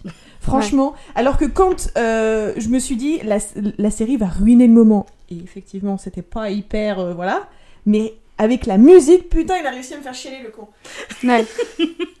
Mais Moi, j'adhère pas à cette théorie, voilà, merci, bisous. Ah, t'adhères pas à la théorie que euh, les parents de Jon Snow, c'est euh, Lyanna et, et Rhaegar? Je suis partagée. C'est c'est vrai. Non, c'est c'est fou parce que t'es la première personne que je rencontre qui. euh, Ça me paraît trop évident. Ouais, je vois ce que tu Parce veux dire. ça serait. mm, Parce que tu vois, Martine, tu le sens dans ses bouquins, il lance des petits cailloux comme ça et tu te dis Ah, je sais ce que c'est, je sais ce que c'est. Et quand t'arrives à la révélation, c'est pas du tout ça. Et pour moi, cette, cette révélation-là sur sa parentalité, elle est tellement évidente. Enfin, c'est littéralement le, le titre de la saga en fait. Mhm. Que j'ai peur en fait que ça soit ça. Donc j'aimerais bien, mais ça me paraît trop évident, du coup je, je mets mes gants. Je suis. Ouais, d'ailleurs, c'est quoi vos, vos théories pour la, la fin de la série euh, Ou même la fin des bouquins? Qu'est-ce que vous verriez sur le trône de fer? Qui va coucher avec qui? Qui va mourir? Alors, en Qui tout- va péter à qui? En toute subjectivité, j'aimerais que Daenerys Targaryen meure dans d'atroces souffrances et qu'elle n'atteigne jamais le trône. Voilà, c'est tout pour moi. Non, moi, euh, je vois bien, euh, de toute façon, les sept royaumes devenir des royaumes indépendants. Mhm. Euh, et vraiment redevenir chacun des royaumes avec chacun son roi et sa reine. subversif. Et euh, je vois très bien Sansa devenir reine du Nord. C'est Ouais. ce tout ce que je lui souhaite après le mal qu'elle a subi, ma pauvre fille. C'est genre, je, je l'aime tellement, je ne veux que le meilleur pour elle, je veux juste qu'elle soit heureuse avec trois chats et euh, qu'elle maraffe tous les mecs qui passent. et, euh, et en plus de ça, non, alors, Je vois effectivement Daenerys mourir, mais pas forcément dans des souffrance. Je la vois mourir genre dans la dernière bataille. Ouais. Euh, Qui a été tournée. Ouais. Peter Dinklage, je dis qu'en gros la bataille, euh, la bataille des bâtards à côté, c'est une petite attraction à Disneyland. Donc, euh, apparemment ils ont mis vraiment les, les bouchées doubles HBO pour la dernière saison, et je Mm. pense que la grosse bataille, je pense que quoi qu'il en soit, on va vraiment s'en prendre plein la gueule. Et c'est ce que j'espère. Et du coup, moi, je vois personne sur le, sur le trône de fer. En fait, moi, ce que je vois dans ma théorie, c'est la destruction totale du trône de fer, vu qu'il n'y aurait Je plus vois bien un seul détruit, je vois royaume. bien détruit par les dragons, euh, fondu par les dragons. Ce serait un symbole c'est- assez cool. au final. Totalement. Et, euh, et du coup, avec chacun son petit royaume, son petit machin et tout, Stannis qui effectivement serait euh, le roi Badretheon, the one true king, voilà, Mais tu penses que Stannis est toujours vivant? Dans le bouquin? Oui. Ah ben il, Ah oui, il a été confirmé qu'il était toujours vivant, non? Dans, dans le bouquin, il est toujours vivant. Dans la série, il est crevé là, mais il est mort, mais il est jamais, il sera, il est plus là. Ah, parce qu'on le voit pas, hein, la scène. Non, on non, voit pas la scène et justement il y bah, on voit pas la scène, mais moi je pense qu'il est mort en vrai. Enfin, Bah, franchement. en fait, il y avait ambiguïté, c'est pour ça que les fans s'étaient posé pas parce mal que de questions. J'adore ouais. ce personnage. Oui, J'adore Stannis. Je, je suis, je suis disruptive aussi. J'adore Stannis, c'est un personnage qui est tellement riche, il est tellement intéressant. Mais de toute façon, moi, quand on me demande de quelle famille tu es, pour moi, c'est Team Baratheon Forever. J'adore ce petit côté, on a détruit la monarchie absolue euh, avec nos gros sabots et on a un peu gros beauf bûcheron. Je les adore, c'est mes favoris. Ils aiment la bouffe, ils aiment tuer des gens, j'adore. Et c'est, c'est, non mais c'est, c'est- c'est pour moi, c'est des gars qui aiment juste. Ils sont arrivés, ils ont dit ça nous saoule. On- le royaume, il est tenu par des incestueux depuis des millénaires. On en a marre. Les dragons, c'est nul à chier. Moi, je veux m'asseoir sur le trône et je veux, je veux picoler, je veux boire et je veux baiser. J'adore cette philosophie. Et pour ça, j'adore les Baratheons. Bref, autre débat. Je ferme le chapitre. Stannis, il est, c'est un personnage qui est riche parce qu'il arrive à la fois à conjuguer les enjeux politiques de Game of Thrones et les enjeux religieux. Parce que c'est un truc qu'on n'a pas du tout abordé, mais la Bien religion sûr. dans Game of Thrones est très très très intéressante. Tout ce qui est dieu et mythologie, effectivement, ça a une grosse place dans, dans Ouais. les bouquins. Il y a cette, euh, il y a cette, euh, qui est un tout petit peu dans la série, mais vraiment un tout petit peu. Mais qui se veut quand même très réaliste. Je trouve que la série est beaucoup plus réaliste. Ouais. On Mais a les surtout- dragons, on a quelques sorts et tout, mais ça reste pas non plus euh, On- over the top. On parle un tout petit peu euh, du, du, du- de, enfin, de, de, de cette dualité entre la religion polythéiste en place et la religion monothéiste avec le Lord of Light. Mais c'est très superficiel. Je vous mets au défi de me citer les sept euh, dieux de la religion polythéiste, vous qui regardez la Oh, série. On a sept, même nous, on s'en Le souvient pas. chiffre magique, 7. Ça, ça le- Ouais, mais c'est c'est hyper important. Et ça l'est pas trop dans la série. Mais après, bon, est-ce que ça intéresse les gens forcément d'avoir des combats religieux? Je pense pas. Mais, euh, mais c'est vrai que c'est très intéressant. Et ça expose beaucoup d'enjeux euh, dans Westeros en tout cas. Et surtout, en plus, euh, je trouve que Stannis, c'est un personnage qui est très très complexe et très très bien développé parce que lui-même, c'est un personnage qui est athéiste. Ouais. Lui-même, Stannis, euh, et c'est pour ça que d'ailleurs, je trouve que dans la série, ils ont très mal fait ça, mais Stannis ne croit pas en The Lord of Light et il ne croit que en les pouvoirs de Mélisandre qu'il peut voir devant lui. Stannis, c'est un peu, je crois, que ce que je vois. Ouais. Et il voit que les pouvoirs de Mélisandre ça marche et il est là genre ouais ok je sais pas s'il y a un dieu mais en tout cas toi t'as des pouvoirs donc vas-y euh, c'est parti tu vois. Enfante-moi un enfant de fumée. euh, Bah ouais, et encore même ça, enfin il a, enfin ça se voit en tout cas dans les dans les livres qu'il a beaucoup beaucoup beaucoup de mal avec cette idée-là. Et c'est pour ça d'ailleurs un truc que je ne comprends pas qui date de la saison 5 ou 6 je crois, c'est le moment où il brûle sa propre fille. Alors ça, oui, Genre- ça a été une scène. euh, encore une fois, en plus, une petite fille qui est atteinte de violence. On veut pas provoquer un, un schéma répétitif, mais depuis le début En fait du c'est eux qui le provoquent tout euh, seul, hein, donc à partir de là nous on est obligé d'en parler. Voilà. Donc c'est pour ça que ça nous permet. Ouais. Entre, les personnes qui sont euh, violées, tuées, assassinées, martyrisées alors qu'elles ne le sont pas, euh, il y a aussi le problème des personnages féminins qui changent de nom ou d'identité. Aussi, oui. Alors, Oui. par- je pense à la sœur de, de, de Théon, c'est Asha, euh, Aya. Ah oui, Asha. Mais- Parce qu'un autre personnage s'appelle Osha ou quelque chose. Oui c'est parce qu'en fait ils voulaient pas qu'on confonde Ocha et Acha. Ils avaient déjà changé son nom. En fait, en changeant, ils, ch- ils changent et du coup ils se rendent compte que c'est un nom qui existe plus ou moins déjà. Du coup, ils sont obligés d'en changer un autre. C'est comme aussi la, la go de, de Rob aussi. Ils ont dû changer son nom. C'est devenu Jane. Ah oui, euh, Jane Westerling, euh, qui dans, dans les bouquins, qui devient une meuf euh, dont on n'a absolument rien à battre euh, dans la série. C'est tout Ouais. à fait, voilà, c'est ça. Qui, bon, ils ont eu au moins le mérite de caster Una Chaplin, pourquoi pas. Très, belle idée, ouais. très belle idée, c'est une très belle femme et très talentueuse, mais hormis ça, je j'ai pas trop compris l'in- l'intérêt. C'est- Il y a des transformations de personnages surréalistes. Miss Sunday aussi. Bon, moi, je, je, je, sais que bon, c'est un personnage qui, quand même, c'est censé être une enfant qui a genre 9 ans. Mhm. Et là, elle devient une esclave sexuelle. Quel est le, le cheminement de pensée dans la tête de ces hommes en fait euh, quand euh, Ce sont des hommes, hein. euh. je- non mais je, je, suis pantoise. On- très bien, hein, ça nourrit le côté messianique libérateur de Daenerys. mais- Daenerys, est-ce que ce serait pas un peu une incarnation aussi un peu du white féminisme qui, qui court nos rues depuis des années et des années? libéral, du féminisme libéral. Oui. Mais c'est vrai que quand on la voit être portée en nu, c'est Missa, Missa, c'est vrai que cette scène, Mais- ça avait quand même un impact assez. C'était, c'était beau esthétiquement parlant, il n'y a pas à dire. Mais il y avait quand même un, un effet. Mais même dans le bouquin, il y a ce côté-là, l'aise. ça pour le coup. Ouais, enfin, ouais. vraiment, même dans le bouquin, il y a cette idée un peu white savior. Ouais. Et, euh, et en fait, c'est ça qui est bien aussi dans le bouquin, c'est qu'en fait, on se rend compte, et George R. R. Martin, pour le coup, l'écrit assez bien, c'est le fait qu'en fait, tu peux pas juste arriver avec ton identité de white, sailor, en mo- euh, de white savior en mode genre, ouais, j'avais sauvé les gens de l'esclavage. Et en Tout fait, libéré, ouais. non, mais c'est surtout qu'en plus, là, ce qu'elle a fait, c'est détruire tout le système économique entier d'un pays sur des bases morales, sur ses bases morales propres à elle et à Westeros, qui ne sont pas les mêmes qu'en Essos.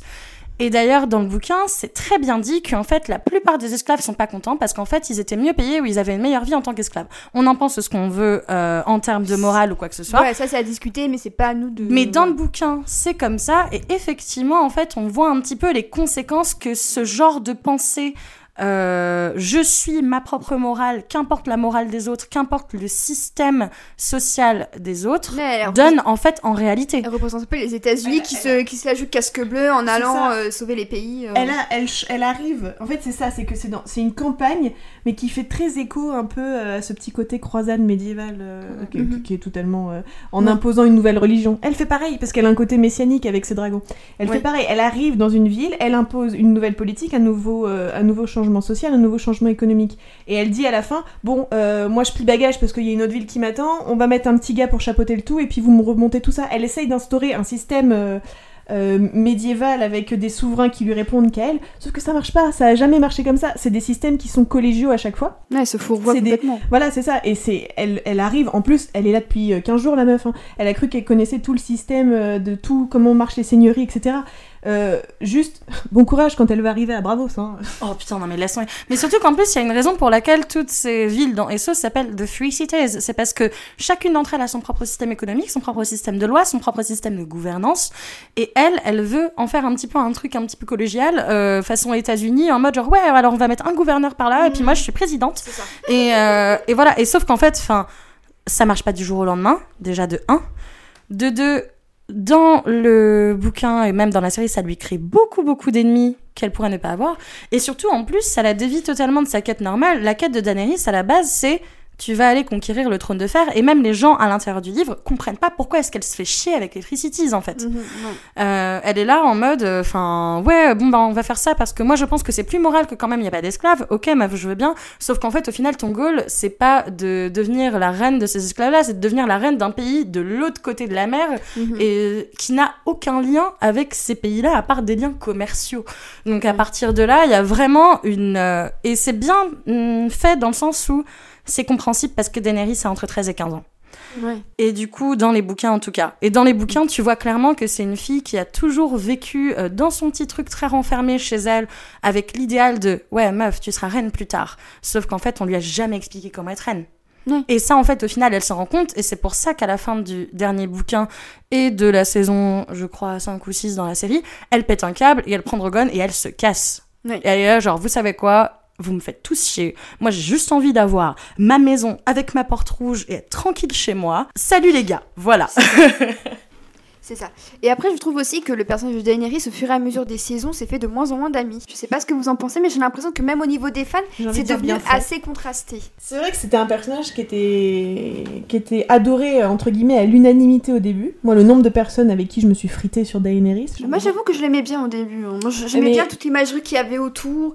Enfin, la, la fin de la saison 1, quand tu la vois avec son petit dragon, Ouais, non, dans la saison 1, frisson. dans la saison 1, t'as c'est vrai avec la musique de ouais. Ramin Djawadi, t'as le frisson. Ouais, c'est vrai que dans la saison 1, euh, pas de problème. Mais c'est vrai qu'après, quand tu vois qu'elle reproduit les schémas des oppresseurs, etc., c'est quand même un personnage qui est Oui. hautement, euh, haute- hautement gênant, en fait, dans ses, dans ses choix.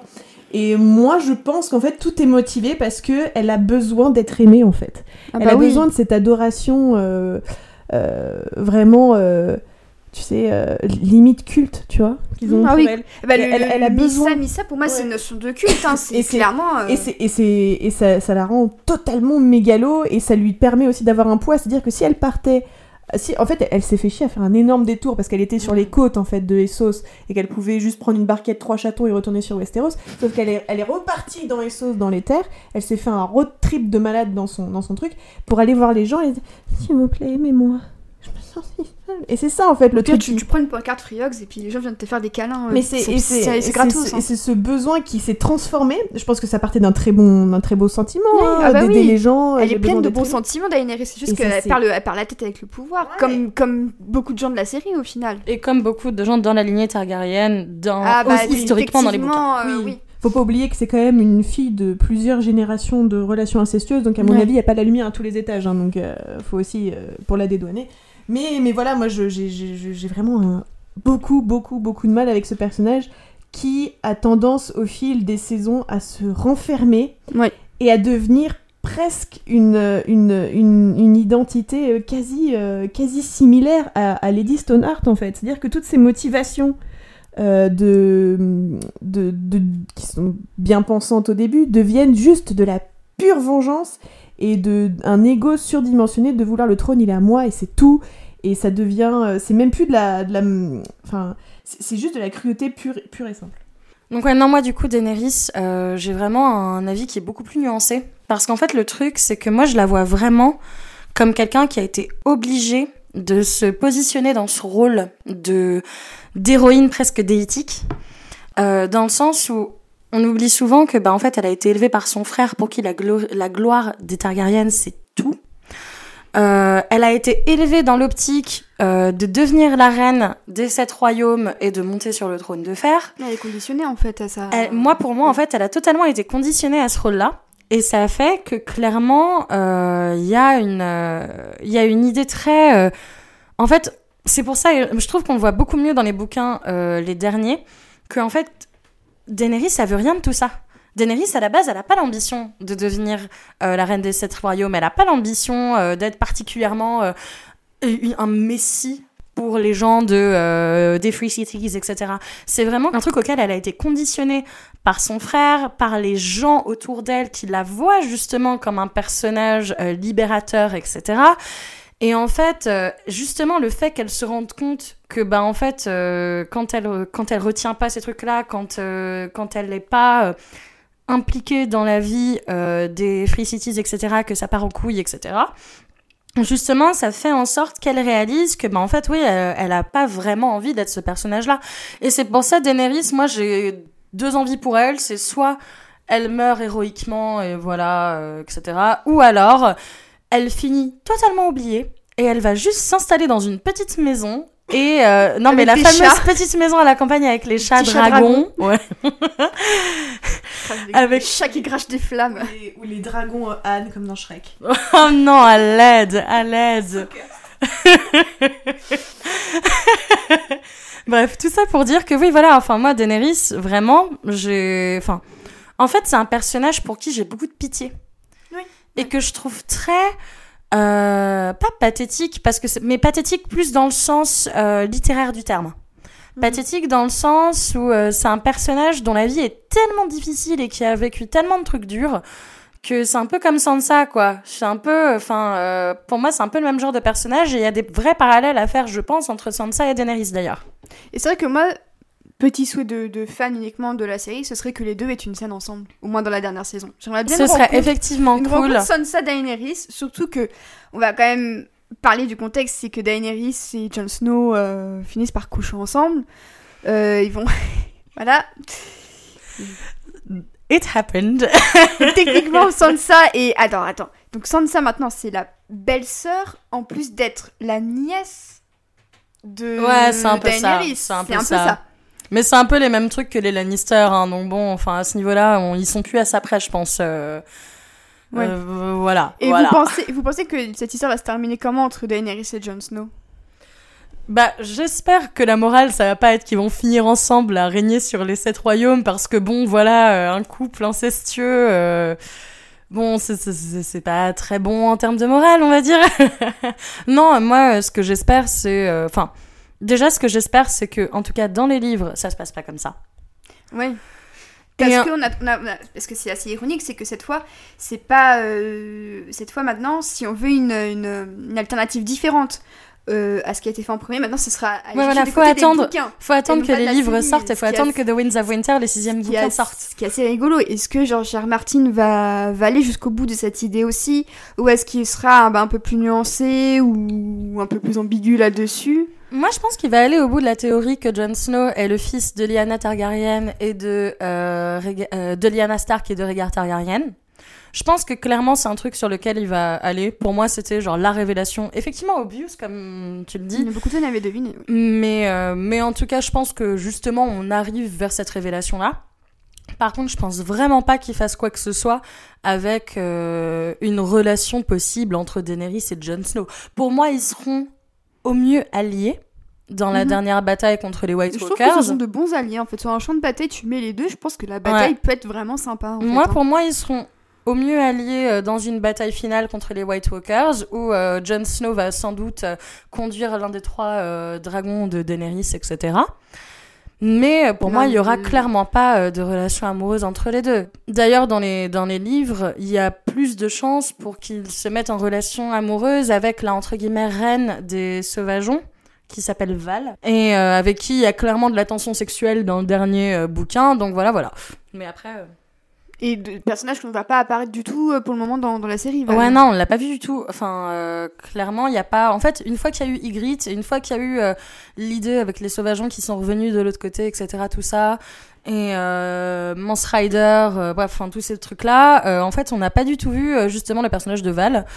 Ce qui veut dire sans doute qu'elle a été abandonnée. C'est un personnage secondaire, donc je, pour moi, c'est pas. C'est pas dramatique. si grave, ouais, c'est pas dramatique.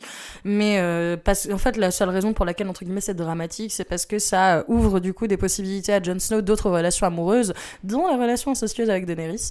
Après, je pense que c'était aussi clairement un peu pour le fan service des fans, parce que Daenerys et Jon Snow, c'est les deux personnages préférés de tous les fans Et les, les fans attendaient leur rencontre. euh, C'était un, des événements les plus, les plus attendus de. C'est clair, de la totalement. série, hein. Totalement, moi c'est pour ça. Enfin, je pense que clairement, euh, la seule raison pour laquelle il y a cette espèce de relation amoureuse entre les deux, c'est pour satisfaire les envies des fans de voir leurs deux personnages préférés Ken. Donc voilà. Est-ce que aussi alors, cette relation ne montre pas le fait que Daenerys, quoi qu'elle fasse, est quand même conditionnée à entre guillemets épouser sa nature euh, de, de personne incestueuse qui reproduit elle-même un inceste? Parce que techniquement, c'est un peu un personnage assez tragique dans, la tragédie, dans une tragédie Mm. grecque. Daenerys, elle ferait pas tâche hein, euh, vu son parcours. C'est. Je, je pense pas. Je, je pense pas. En fait, je crois que c'est. hum, Ces choix masculins. En fait, je pense que Jon Snow. Ouais, non, parce qu'il y, y a eu. Bon, il y a eu Dario, mais ça, c'est une autre paire de manches à balai, parce que ça sort d'un chapeau assez Très- improbable. Sachant que le gars. Très beau manche à balai. Non, oui, qui a été recasté, mais. euh, Oui, Ça- oui. pour un personnage qui avait les cheveux bleus à la base, bon pourquoi pas. Euh, bon, je veux bien que le, choix capillaire euh, conditionne. Mais ouais, enfin c'est, je pense que c'est un personnage qui réapprend à se réapproprier sa sexualité Et son corps, ouais. et son corps. Donc euh, je pense pas aller aussi loin dans l'interprétation en disant qu'elle reproduit les schémas incestueux de sa génération parce que de toute façon les Targaryens ils sont sur le trône depuis tellement longtemps qu'ils ont de toute façon des bâtards euh, et, des, et des filiations plus ou moins euh, créées déjà avec tous les royaumes déjà mis en place. Donc, euh, enfin, dans le- enfin, la, la- la connexion qui existe entre les familles Targaryen, Stark, Lannister, euh, etc., elle remonte à la nuit des temps. Donc forcément, ils sont tous reliés quelque part. Donc je sais pas si c'est vraiment, euh, s'il y a vraiment un côté, euh, voilà, si- si- s'il y a un lien entre les deux. Je pense pas. Oui, effectivement, comme tu dis, Daenerys, elle a vraiment un aspect, un aspect princesse de tragédie grecque, dans le sens où, oui, effectivement, elle a cette destinée prophétique. Parce qu'il faut pas oublier que, oui, pareil, une des choses qui contraint vachement Daenerys, c'est la prophétie du euh, To go forward, you must go back, etc., qui lui a été donnée par euh, la sorcière euh, qui a tué euh, Khal Drogo, etc et euh, qui aussi la contraint vachement et lui donne une motivation qui est peut-être différente que de monter sur le trône de fer. Et euh, vraiment, enfin, il y a, y a toute cette idée-là de euh, prophétie qui se réalise. Euh, Il y a le côté effectivement, oui, issu euh, d'une euh, relation incestueuse et peut-être effectivement conditionné à reproduire les schémas toxiques de ses ancêtres, que ce soit dans la folie meurtrière, que ce soit euh, peut-être, oui, ok, euh, dans le dans l'inceste ou quoi que ce soit. Parce que même dans le bouquin, il y a l'idée qu'ils veulent la marier à, au entre guillemets possible héritier caché des Targaryens qui serait du coup son neveu aussi, je crois.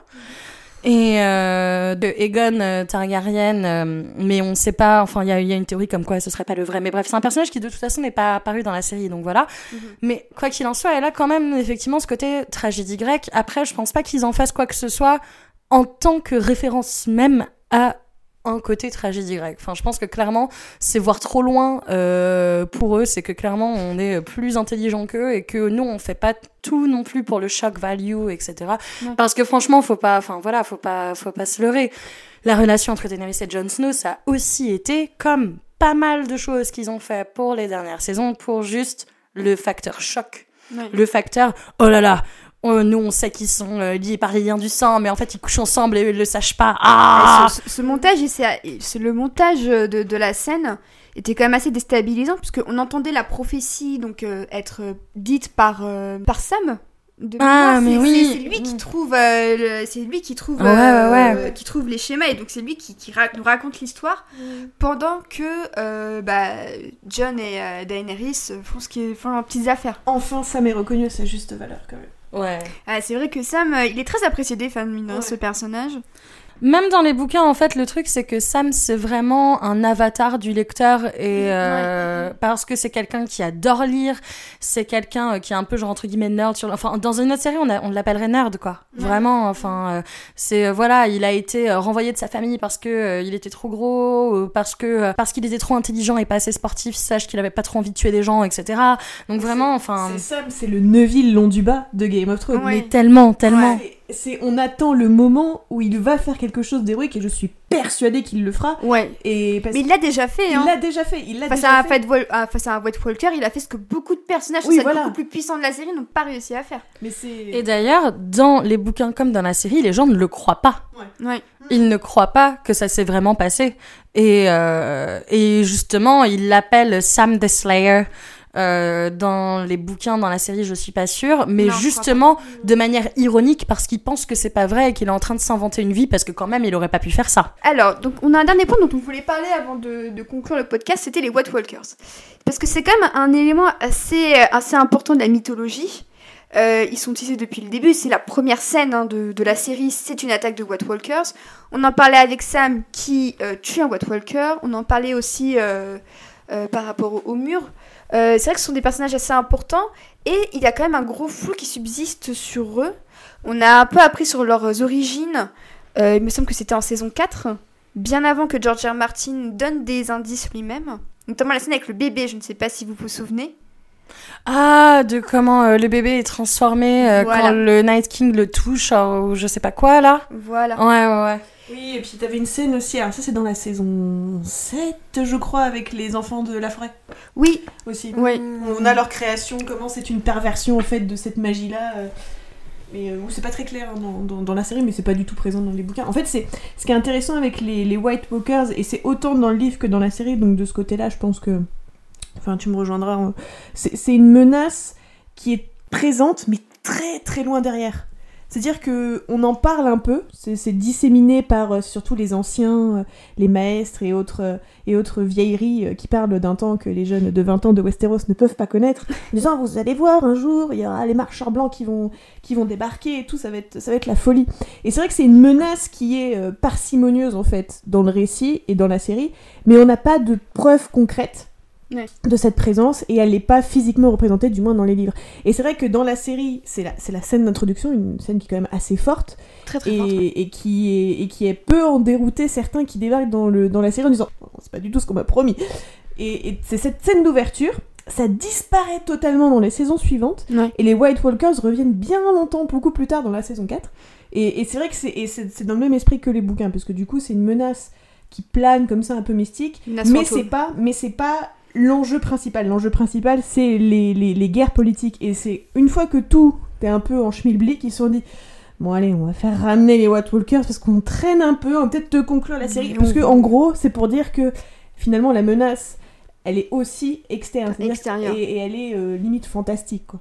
Ouais, c'est ça. Et puis surtout, en plus, il y a un truc qui est très intéressant avec les White Walkers, c'est que dans les livres, personne s'en préoccupe à part ceux qui sont sur le mur. C'est-à-dire que quand même, Mhm. même les gens qui connaissent leur existence à euh, King's Landing, etc., ils en ont absolument rien à faire en fait. Et, euh, et vraiment, enfin, c'est euh, c'est quelque chose qui effectivement plane en termes de présence antagonistique particulière, mais qui, vu qu'elle n'est pas immédiate, c'est pas celle sur laquelle on se projette le plus. Mhm. Et en fait, justement, euh, même dans, dans les livres, les personnes qui sont au courant euh, des trucs avec les White Walkers et que de toute façon, ça sert à rien de se battre pour un trône si le trône n'existe plus, bah c'est justement euh, ceux qui sont vus comme plus sains d'esprit et plus au courant des choses et plus sages, en fait. Les principaux exemples étant Jon Snow et étant Stannis. Et en fait, à ce niveau-là, on comprend un peu la scène de la mort de Jon Snow, entre guillemets, quand il se fait tuer, parce qu'en fait, dans les livres, euh, je sais pas si dans la série c'est pareil, mais dans les livres, bon, ok, il y a le côté, euh, oui, euh, t'as ramené les Wildlings alors que nous on n'était pas d'accord et tout, mais en fait, le truc qui vraiment déclenche l'idée de tuer Jon Snow dans les livres, c'est le fait qu'il décide, euh, après qu'on lui ait envoyé une lettre pour dire Eh, il y a Arya qui est euh, coincée à Winterfell, qui se fait violer par euh, Ramsay Bolton, faut que tu ailles la sauver. Non, dans les bouquins, c'est Arya. Oui, c'est vrai. Ah oui. Ah d'accord, ok. Ouais. Dans- Dans, dans la série, c'est ça. Dans la série, c'est Sansa, mais dans les bouquins, c'est Arya. Oh. Mais en gros, quoi qu'il en soit, on lui dit, eh ouais, regarde, il y a une de tes sœurs qui est en train euh, de voilà de subir des trucs horribles à Winterfell, et il décide d'enlever euh, le vœu de neutralité de la Night's Watch qui est mais millénaire ce vœu de neutralité pour dire ouais bah du coup on va tous prendre les armes on va aller attaquer euh, les gens qui sont en train de faire du mal à ma sœur et en fait justement le fait qu'il ait fait cette décision très irrationnelle entre guillemets et très euh, égoïste Mais très humaine. mais très humaine, bien sûr, mais très égoïste pour les autres. Bah, c'est Ouais, ça, il a, il a 16 ans, ça se 17 ans dans le bouquin, quoi. Mais, euh, mais du coup, le fait qu'il ait pris cette décision très égoïste dans les livres, alors qu'il y a une menace qui devient de plus en plus proche et qui menace littéralement tout le monde, c'est ça qui leur fait dire Ah ouais, non, mais là, au bout d'un moment, il abuse, on va peut-être le tuer. Et on va peut-être euh, essayer de le, de de planter. Hein. euh. voilà.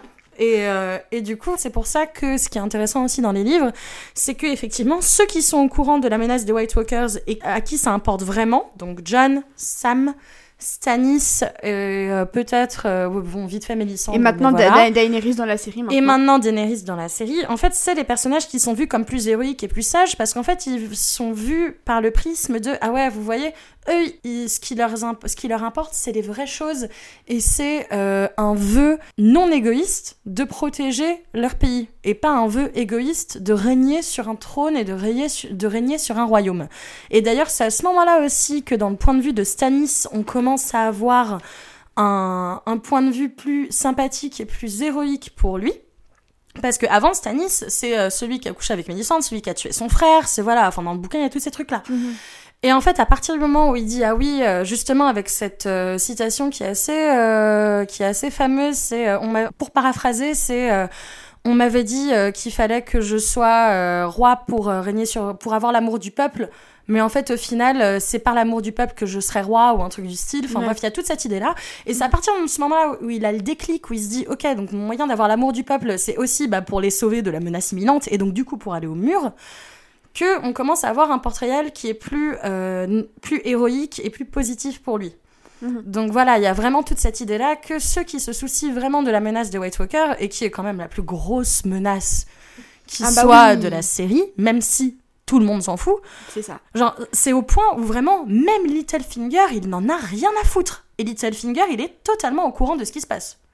Littlefinger, il le sait qu'il y a des trucs, mais pour lui, oh, c'est loin. Et puis quand même, ce qui importe plus, c'est que moi, je puisse régner dans l'ombre sur le reste, quitte à ce que ce soit sur un trône de cendres, plutôt que euh, n'importe qui d'autre que moi gagne ce, ce truc, quoi. Mhm. Donc, voilà. Et donc on a une théorie aussi euh, assez répandue parmi les certains certains fans, c'est que Bran serait euh, le roi de la nuit. Vous en pensez quoi? Alors ça c'est un truc qui avait aussi été une théorie dans les livres par rapport au fait qu'il soit euh, lié au corbeau à trois yeux, enfin Ouais. Three-Eyed Raven. Et euh, où du coup les gens se sont dit ah ouais en fait quand on découvre l'identité du corbeau à trois yeux qui est du coup l'identité de l'ancien euh, l'ancien End of the King euh, d'un Targaryen ou je sais pas quoi et tout et qu'il y ait justement euh, cette idée là de ah ouais vous voyez euh, lui euh, c'est aussi celui euh, qui a été evil et qui a donné plus ou moins genre naissance au Night King ou whatever je, je sais plus exactement c'est quoi la théorie mais en gros il y a cette idée que de toute façon du coup vu qu'il est lié à ça forcément ce sera lui qui deviendra malgré lui d'ailleurs euh, le enfin le représentant principal de Night King et des White Walkers et des trucs comme ça. Bon, moi, je suis pas non plus ultra ultra fan de la théorie, euh, mais ce qu'il faut pas oublier, c'est qu'en fait, genre Bran, c'est l'un des personnages les plus neutres, Mhm. même si on dirait pas comme ça. Qui est très puissant aussi. euh, Il est bah, non seulement il est très puissant, mais en plus pour le coup c'est vraiment true neutral quoi. Genre c'est vraiment le vrai neutre. Il, euh, il est d'aucun côté. Lui il veut juste survivre et il veut juste que sa famille soit de retour ensemble. Et en fait ces motivations là qui sont en fait très neutres et très égoïstes font que oui effectivement c'est le candidat primaire pour avoir cette espèce de côté un petit peu euh, sombre, surtout lié à des pouvoirs comme ceux qu'il a et comme euh, du coup ceux que euh, le Three Raven lui confère. Après, voilà, c'est vrai que c'est vrai que bon, enfin, moi, Bran, c'est pas non plus un personnage qui m'importe beaucoup, même si c'est un personnage qui est très important. Enfin, ses points de vue me font vachement chier. Donc, Bah, je même, suis même, pas, même dans euh, la série, hein, moi c'est clairement pas mes parties préférées. Et, et pourtant, même euh, s'ils ont bien clos l'arc avec, euh, avec Odor et que je trouve que la scène est vraiment très forte. Après, je trouve que ça, c'est la culmination de beaucoup d'années de blablabla blablabla sont, sont trop, sont moins d'intérêt en tout cas que le, que le reste de beaucoup d'intrigues. bah, je sais pas toi ce que t'en penses, Happy, mais J'adore Brad, moi. Ce que vous dites m'offense. Non, c'est tout à fait vrai. J'avais jamais vu comme ça, mais c'est un personnage ultra neutre. Et ce qui en fait sa richesse, c'est cette neutralité, mais aussi euh, le fait que c'est le personnage qui met les mains dans le cambouis dans l'histoire magique de Westeros. Les, les autres personnages sont très terre à terre. Mm. Euh, ils ont tous cette connexion de Westeros de la façon dont elle a été construite politiquement. Les guerres de famille, les guerres de... voilà, machin. On parlait de la religion tout à l'heure. euh, hormis le côté euh, dualitique entre le polythéisme et, euh, et, et- et le, le côté de Lord of Light, il y a... Mais un peu comme toutes les religions, c'est-à-dire qu'il y, a, il y avait une- un esprit primaire. Et ça, c'était euh, ce que traverse Bran avec les enfants de la forêt. Ces espèces de, de trolls mi-arbre, mi-enfant un peu chelou là. Ça, c'est l'essence. Faut imaginer en fait Westeros avant qu'il y ait les gens. C'était juste ça en fait. C'était que des petits enfants des forêts qui petit à petit, bouffés par euh, les conquêtes, etc., se sont retrouvés tout au nord et se sont euh, ont été détruits, etc. Et je pense que c'est donner peut-être et conférer un peu trop de pouvoir à Bran que de dire qu'il est aussi créateur du Night King. Pour moi, euh, c'est une entité qui est là depuis très longtemps, qui, qui est née de cette ouais, de ce conflit avec, euh, avec les enfants de la forêt, etc. C'est, euh, et, c'est, et ça revient. euh, Enfin, pour moi, il est, c'est juste un pion qui fait la connexion entre le, le Westeros du passé Mhm. Et le Westeros euh, du présent qui est séparé par ce mur. Pour moi, Bran, finalement, avec ses pouvoirs euh, mentaux, il représente ce mur en fait, cette protection. Si Bran meurt, je pense que le Night King aura également. On, on- le voit déjà un peu avec Jon Snow, il a réussi un peu à, pénétrer comme ça. Le Night King pourra également étaler sa peur, entre guillemets, sur les, les habitants en, en pénétrant dans l'esprit. Et pour moi, ce Bran, du fait que c'est un des seuls personnages à faire, enfin avec John, mais d'un point de vue guerrier, à faire des allers-retours comme ça entre le mur et Westeros, pour moi c'est ce personnage qui représente justement cette, cette protection. Mhm. Euh, son côté Mhm. humain, c'est cette protection euh, mentale en fait qu'il a avec le Night King. Mais peut-être que je pars un peu loin dans le... Ah, non, moi je suis assez d'accord et j'avais jamais vu effectivement ça comme ça, mais comme tu le dis, effectivement, vu qu'il y a tous ces allers-retours et toute cette connexion entre un côté du mur, l'autre côté du mur, un côté du mur, l'autre côté du mur, etc.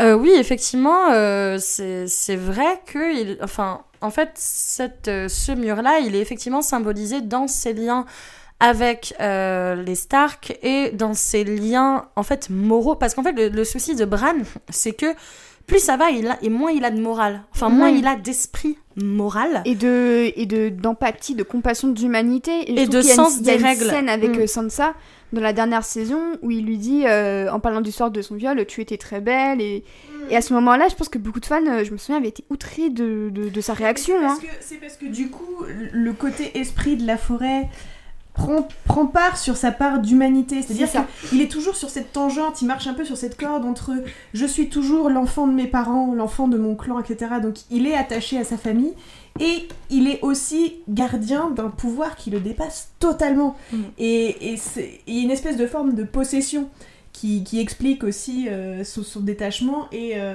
mais, mais je pense qu'il faut vraiment pas sous-estimer ce personnage. Je pense qu'il sera la clé du dénouement final.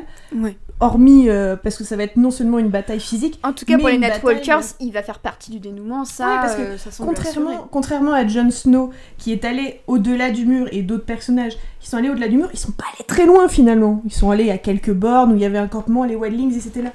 Mais lui, il s'est tapé tout le truc jusqu'en haut, mais vraiment, il est allé super loin, et euh, il a rencontré vraiment le, fondement de, de Westeros. Et donc, du coup, je pense qu'il en est encore sous le pied, et je pense que la destruction euh, bah, du mur, elle est entamée, c'est fait, mais je pense que ça va avoir un impact sur lui et sur ses pouvoirs, et il aura un rôle euh, très important à jouer dans le, dans film.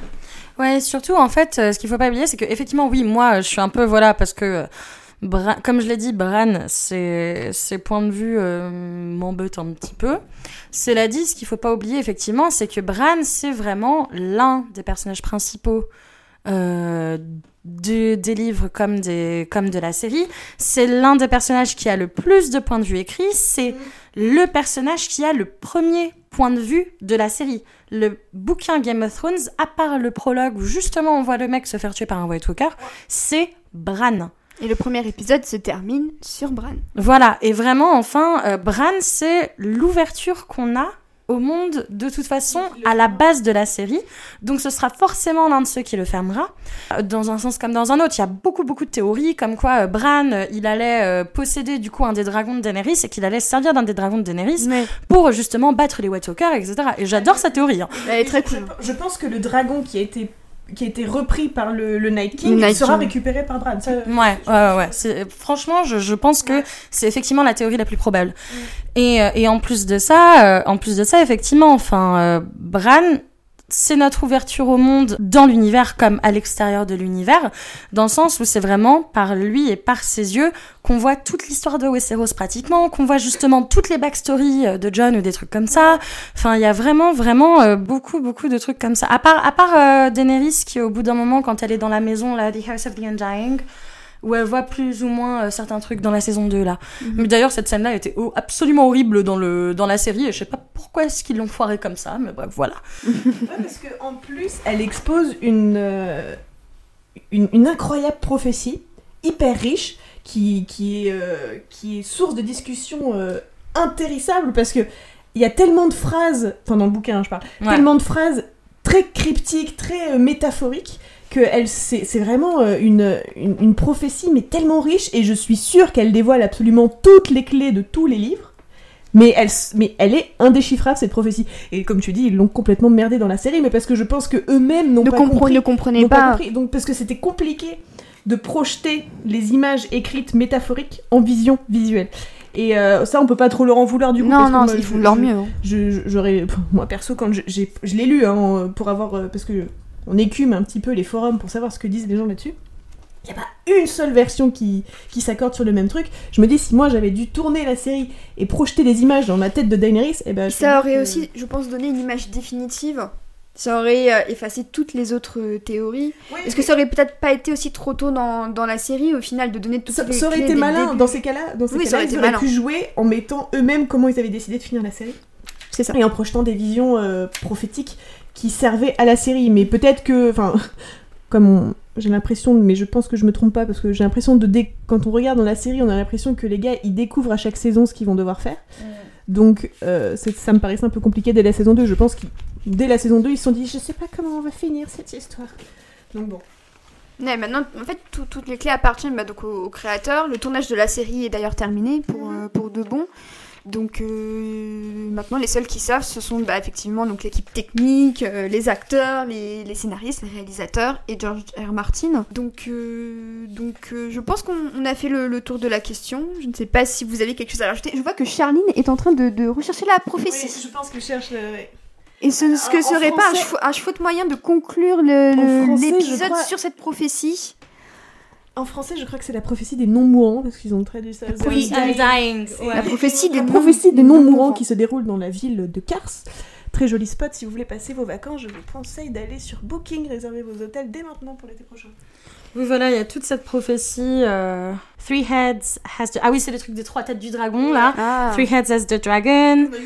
Mother of dragons shall also... Three... Ah oui, c'est ça, c'est... Three fires must you light. One for life, and one for death, and one to love. Ah. Three mounts must you ride, one to bed and one to dread and what to love. And three treasons will you know, one for blood and one's for gold and one's for love. Et, euh, et après, et après, et après, et ça se finit là. Ouais, voilà. Ouais, c'est une théorie, c'est enfin, une prophétie assez brève au final. c'est bref, mais c'est cryptique. C'est très cryptique. Bon, on a bien reconnu euh, quand même les dragons, euh, l'un l'un Voilà, genre ouais, les trois têtes des dragons. Donc ça, ça va avec la théorie que du coup, il y aurait trois personnes qui conduiraient, euh, les, enfin, qui monteraient sur les trois dragons pour euh, la dernière bataille avec les White Walkers. On est pratiquement sûr que, évidemment, il y en a un, ce sera Daenerys, un autre, ce sera Jon. En général, les gens sont partagés si sur le troisi- troisième, ce sera Tyrion ou Bran. Même si moi, je préférais que ce soit Bran. Ouais. Euh, après, il y avait quoi? Ah oui, il y avait euh, donc du coup euh, les trois feux qu'elle a allumés. Un pour l'envie, un pour la mort et un pour l'amour. Euh, donc du coup, on se dit que celui qu'elle a allumé pour la vie, c'était celui quand euh, Ces bébés dragons. quand sont ces nés. bébés dragons sont nés. Ouais, c'est ça, euh, dans le feu, voilà. Un pour la mort, je sais, je sais pas Bah, si vu c'est pas qu'elle a, foutu- elle a foutu le feu à quand même beaucoup de choses dans la série. hein. Mais c'est ça en fait. Et un pour l'amour, La on sait pas trop ce que ça va être Parce que non le plus. feu, c'est le feu de la passion pour Jon Snow, peut-être. Ça peut être très Bah, cryptique. bah, c'est c'est- ça, ça peut- et puis ça peut être pas forcément des choses qui sont liées à elle aussi. Ouais. Aussi. C'est ça qui sont. il y a- parce qu'il y a le, le feu, euh, ça peut être aussi une référence au Lord of Light, et dans ces Mhm. cas-là, euh, à ce que euh, Mélissandre aurait déjà fait avec Stannis, etc. Donc c'est un peu compliqué. C'est. Ouais, il y a aussi donc du coup le côté des trois montures qu'elle doit euh, qu'elle doit monter. donc un avec qui elle doit coucher et un euh, dont elle doit avoir peur et un qu'elle doit aimer. Donc bon, celui avec qui elle doit coucher, c'était sûrement Drogo. Euh, le deuxième, celui euh, de qui elle doit avoir peur, il y avait sûrement euh, d'autres gens euh, parmi ceux avec qui elle a couché depuis parce qu'ils étaient nombreux. Et il y a eu du coup le truc avec les trois trahisons, donc un pour le sang, un pour... Le sang, c'est son frère, non? Euh, once for blood and once for gold and once for love. Euh, Le gold, c'était euh, non gold, c'était tu sais euh, dans le dernier bouquin. euh, l'un des euh, chefs qui l'a trahi et qui s'est euh, retourné Oui, contre elle oui, oui. pour voilà euh, pour la bataille ou je sais pas quoi donc du coup l'un pour le sang ce serait euh, je, je sais plus ce que mais en tout cas c'est déjà passé c'est sûr et certain et du coup en fait on se demande c'est quoi euh, les autres enfin bref il y a, il y a tous ces trucs là plus la prophétie qu'elle a eue quand elle était euh, au tout début dans le premier bouquin euh, avec le To go forward, you must go back, etc. Mais on peut. Comment c'est suggéré en tout cas dans la série On peut s'attendre à une trahison de la part de Tyrion. Oui, Ouais, parce que totalement. Peter Dinklage a d'ailleurs déclaré que Tyrion avait. Il sous-entendait clairement que Tyrion avait des sentiments pour Daenerys. S'il la voit partir Ça avec Jon Ça Snow. s'est vu comment il était genre en mode creepy dude in the background, genre C'est ça. caché derrière son escalier à mater la scène, genre comme ça, tu sais, genre un peu, un peu flippant.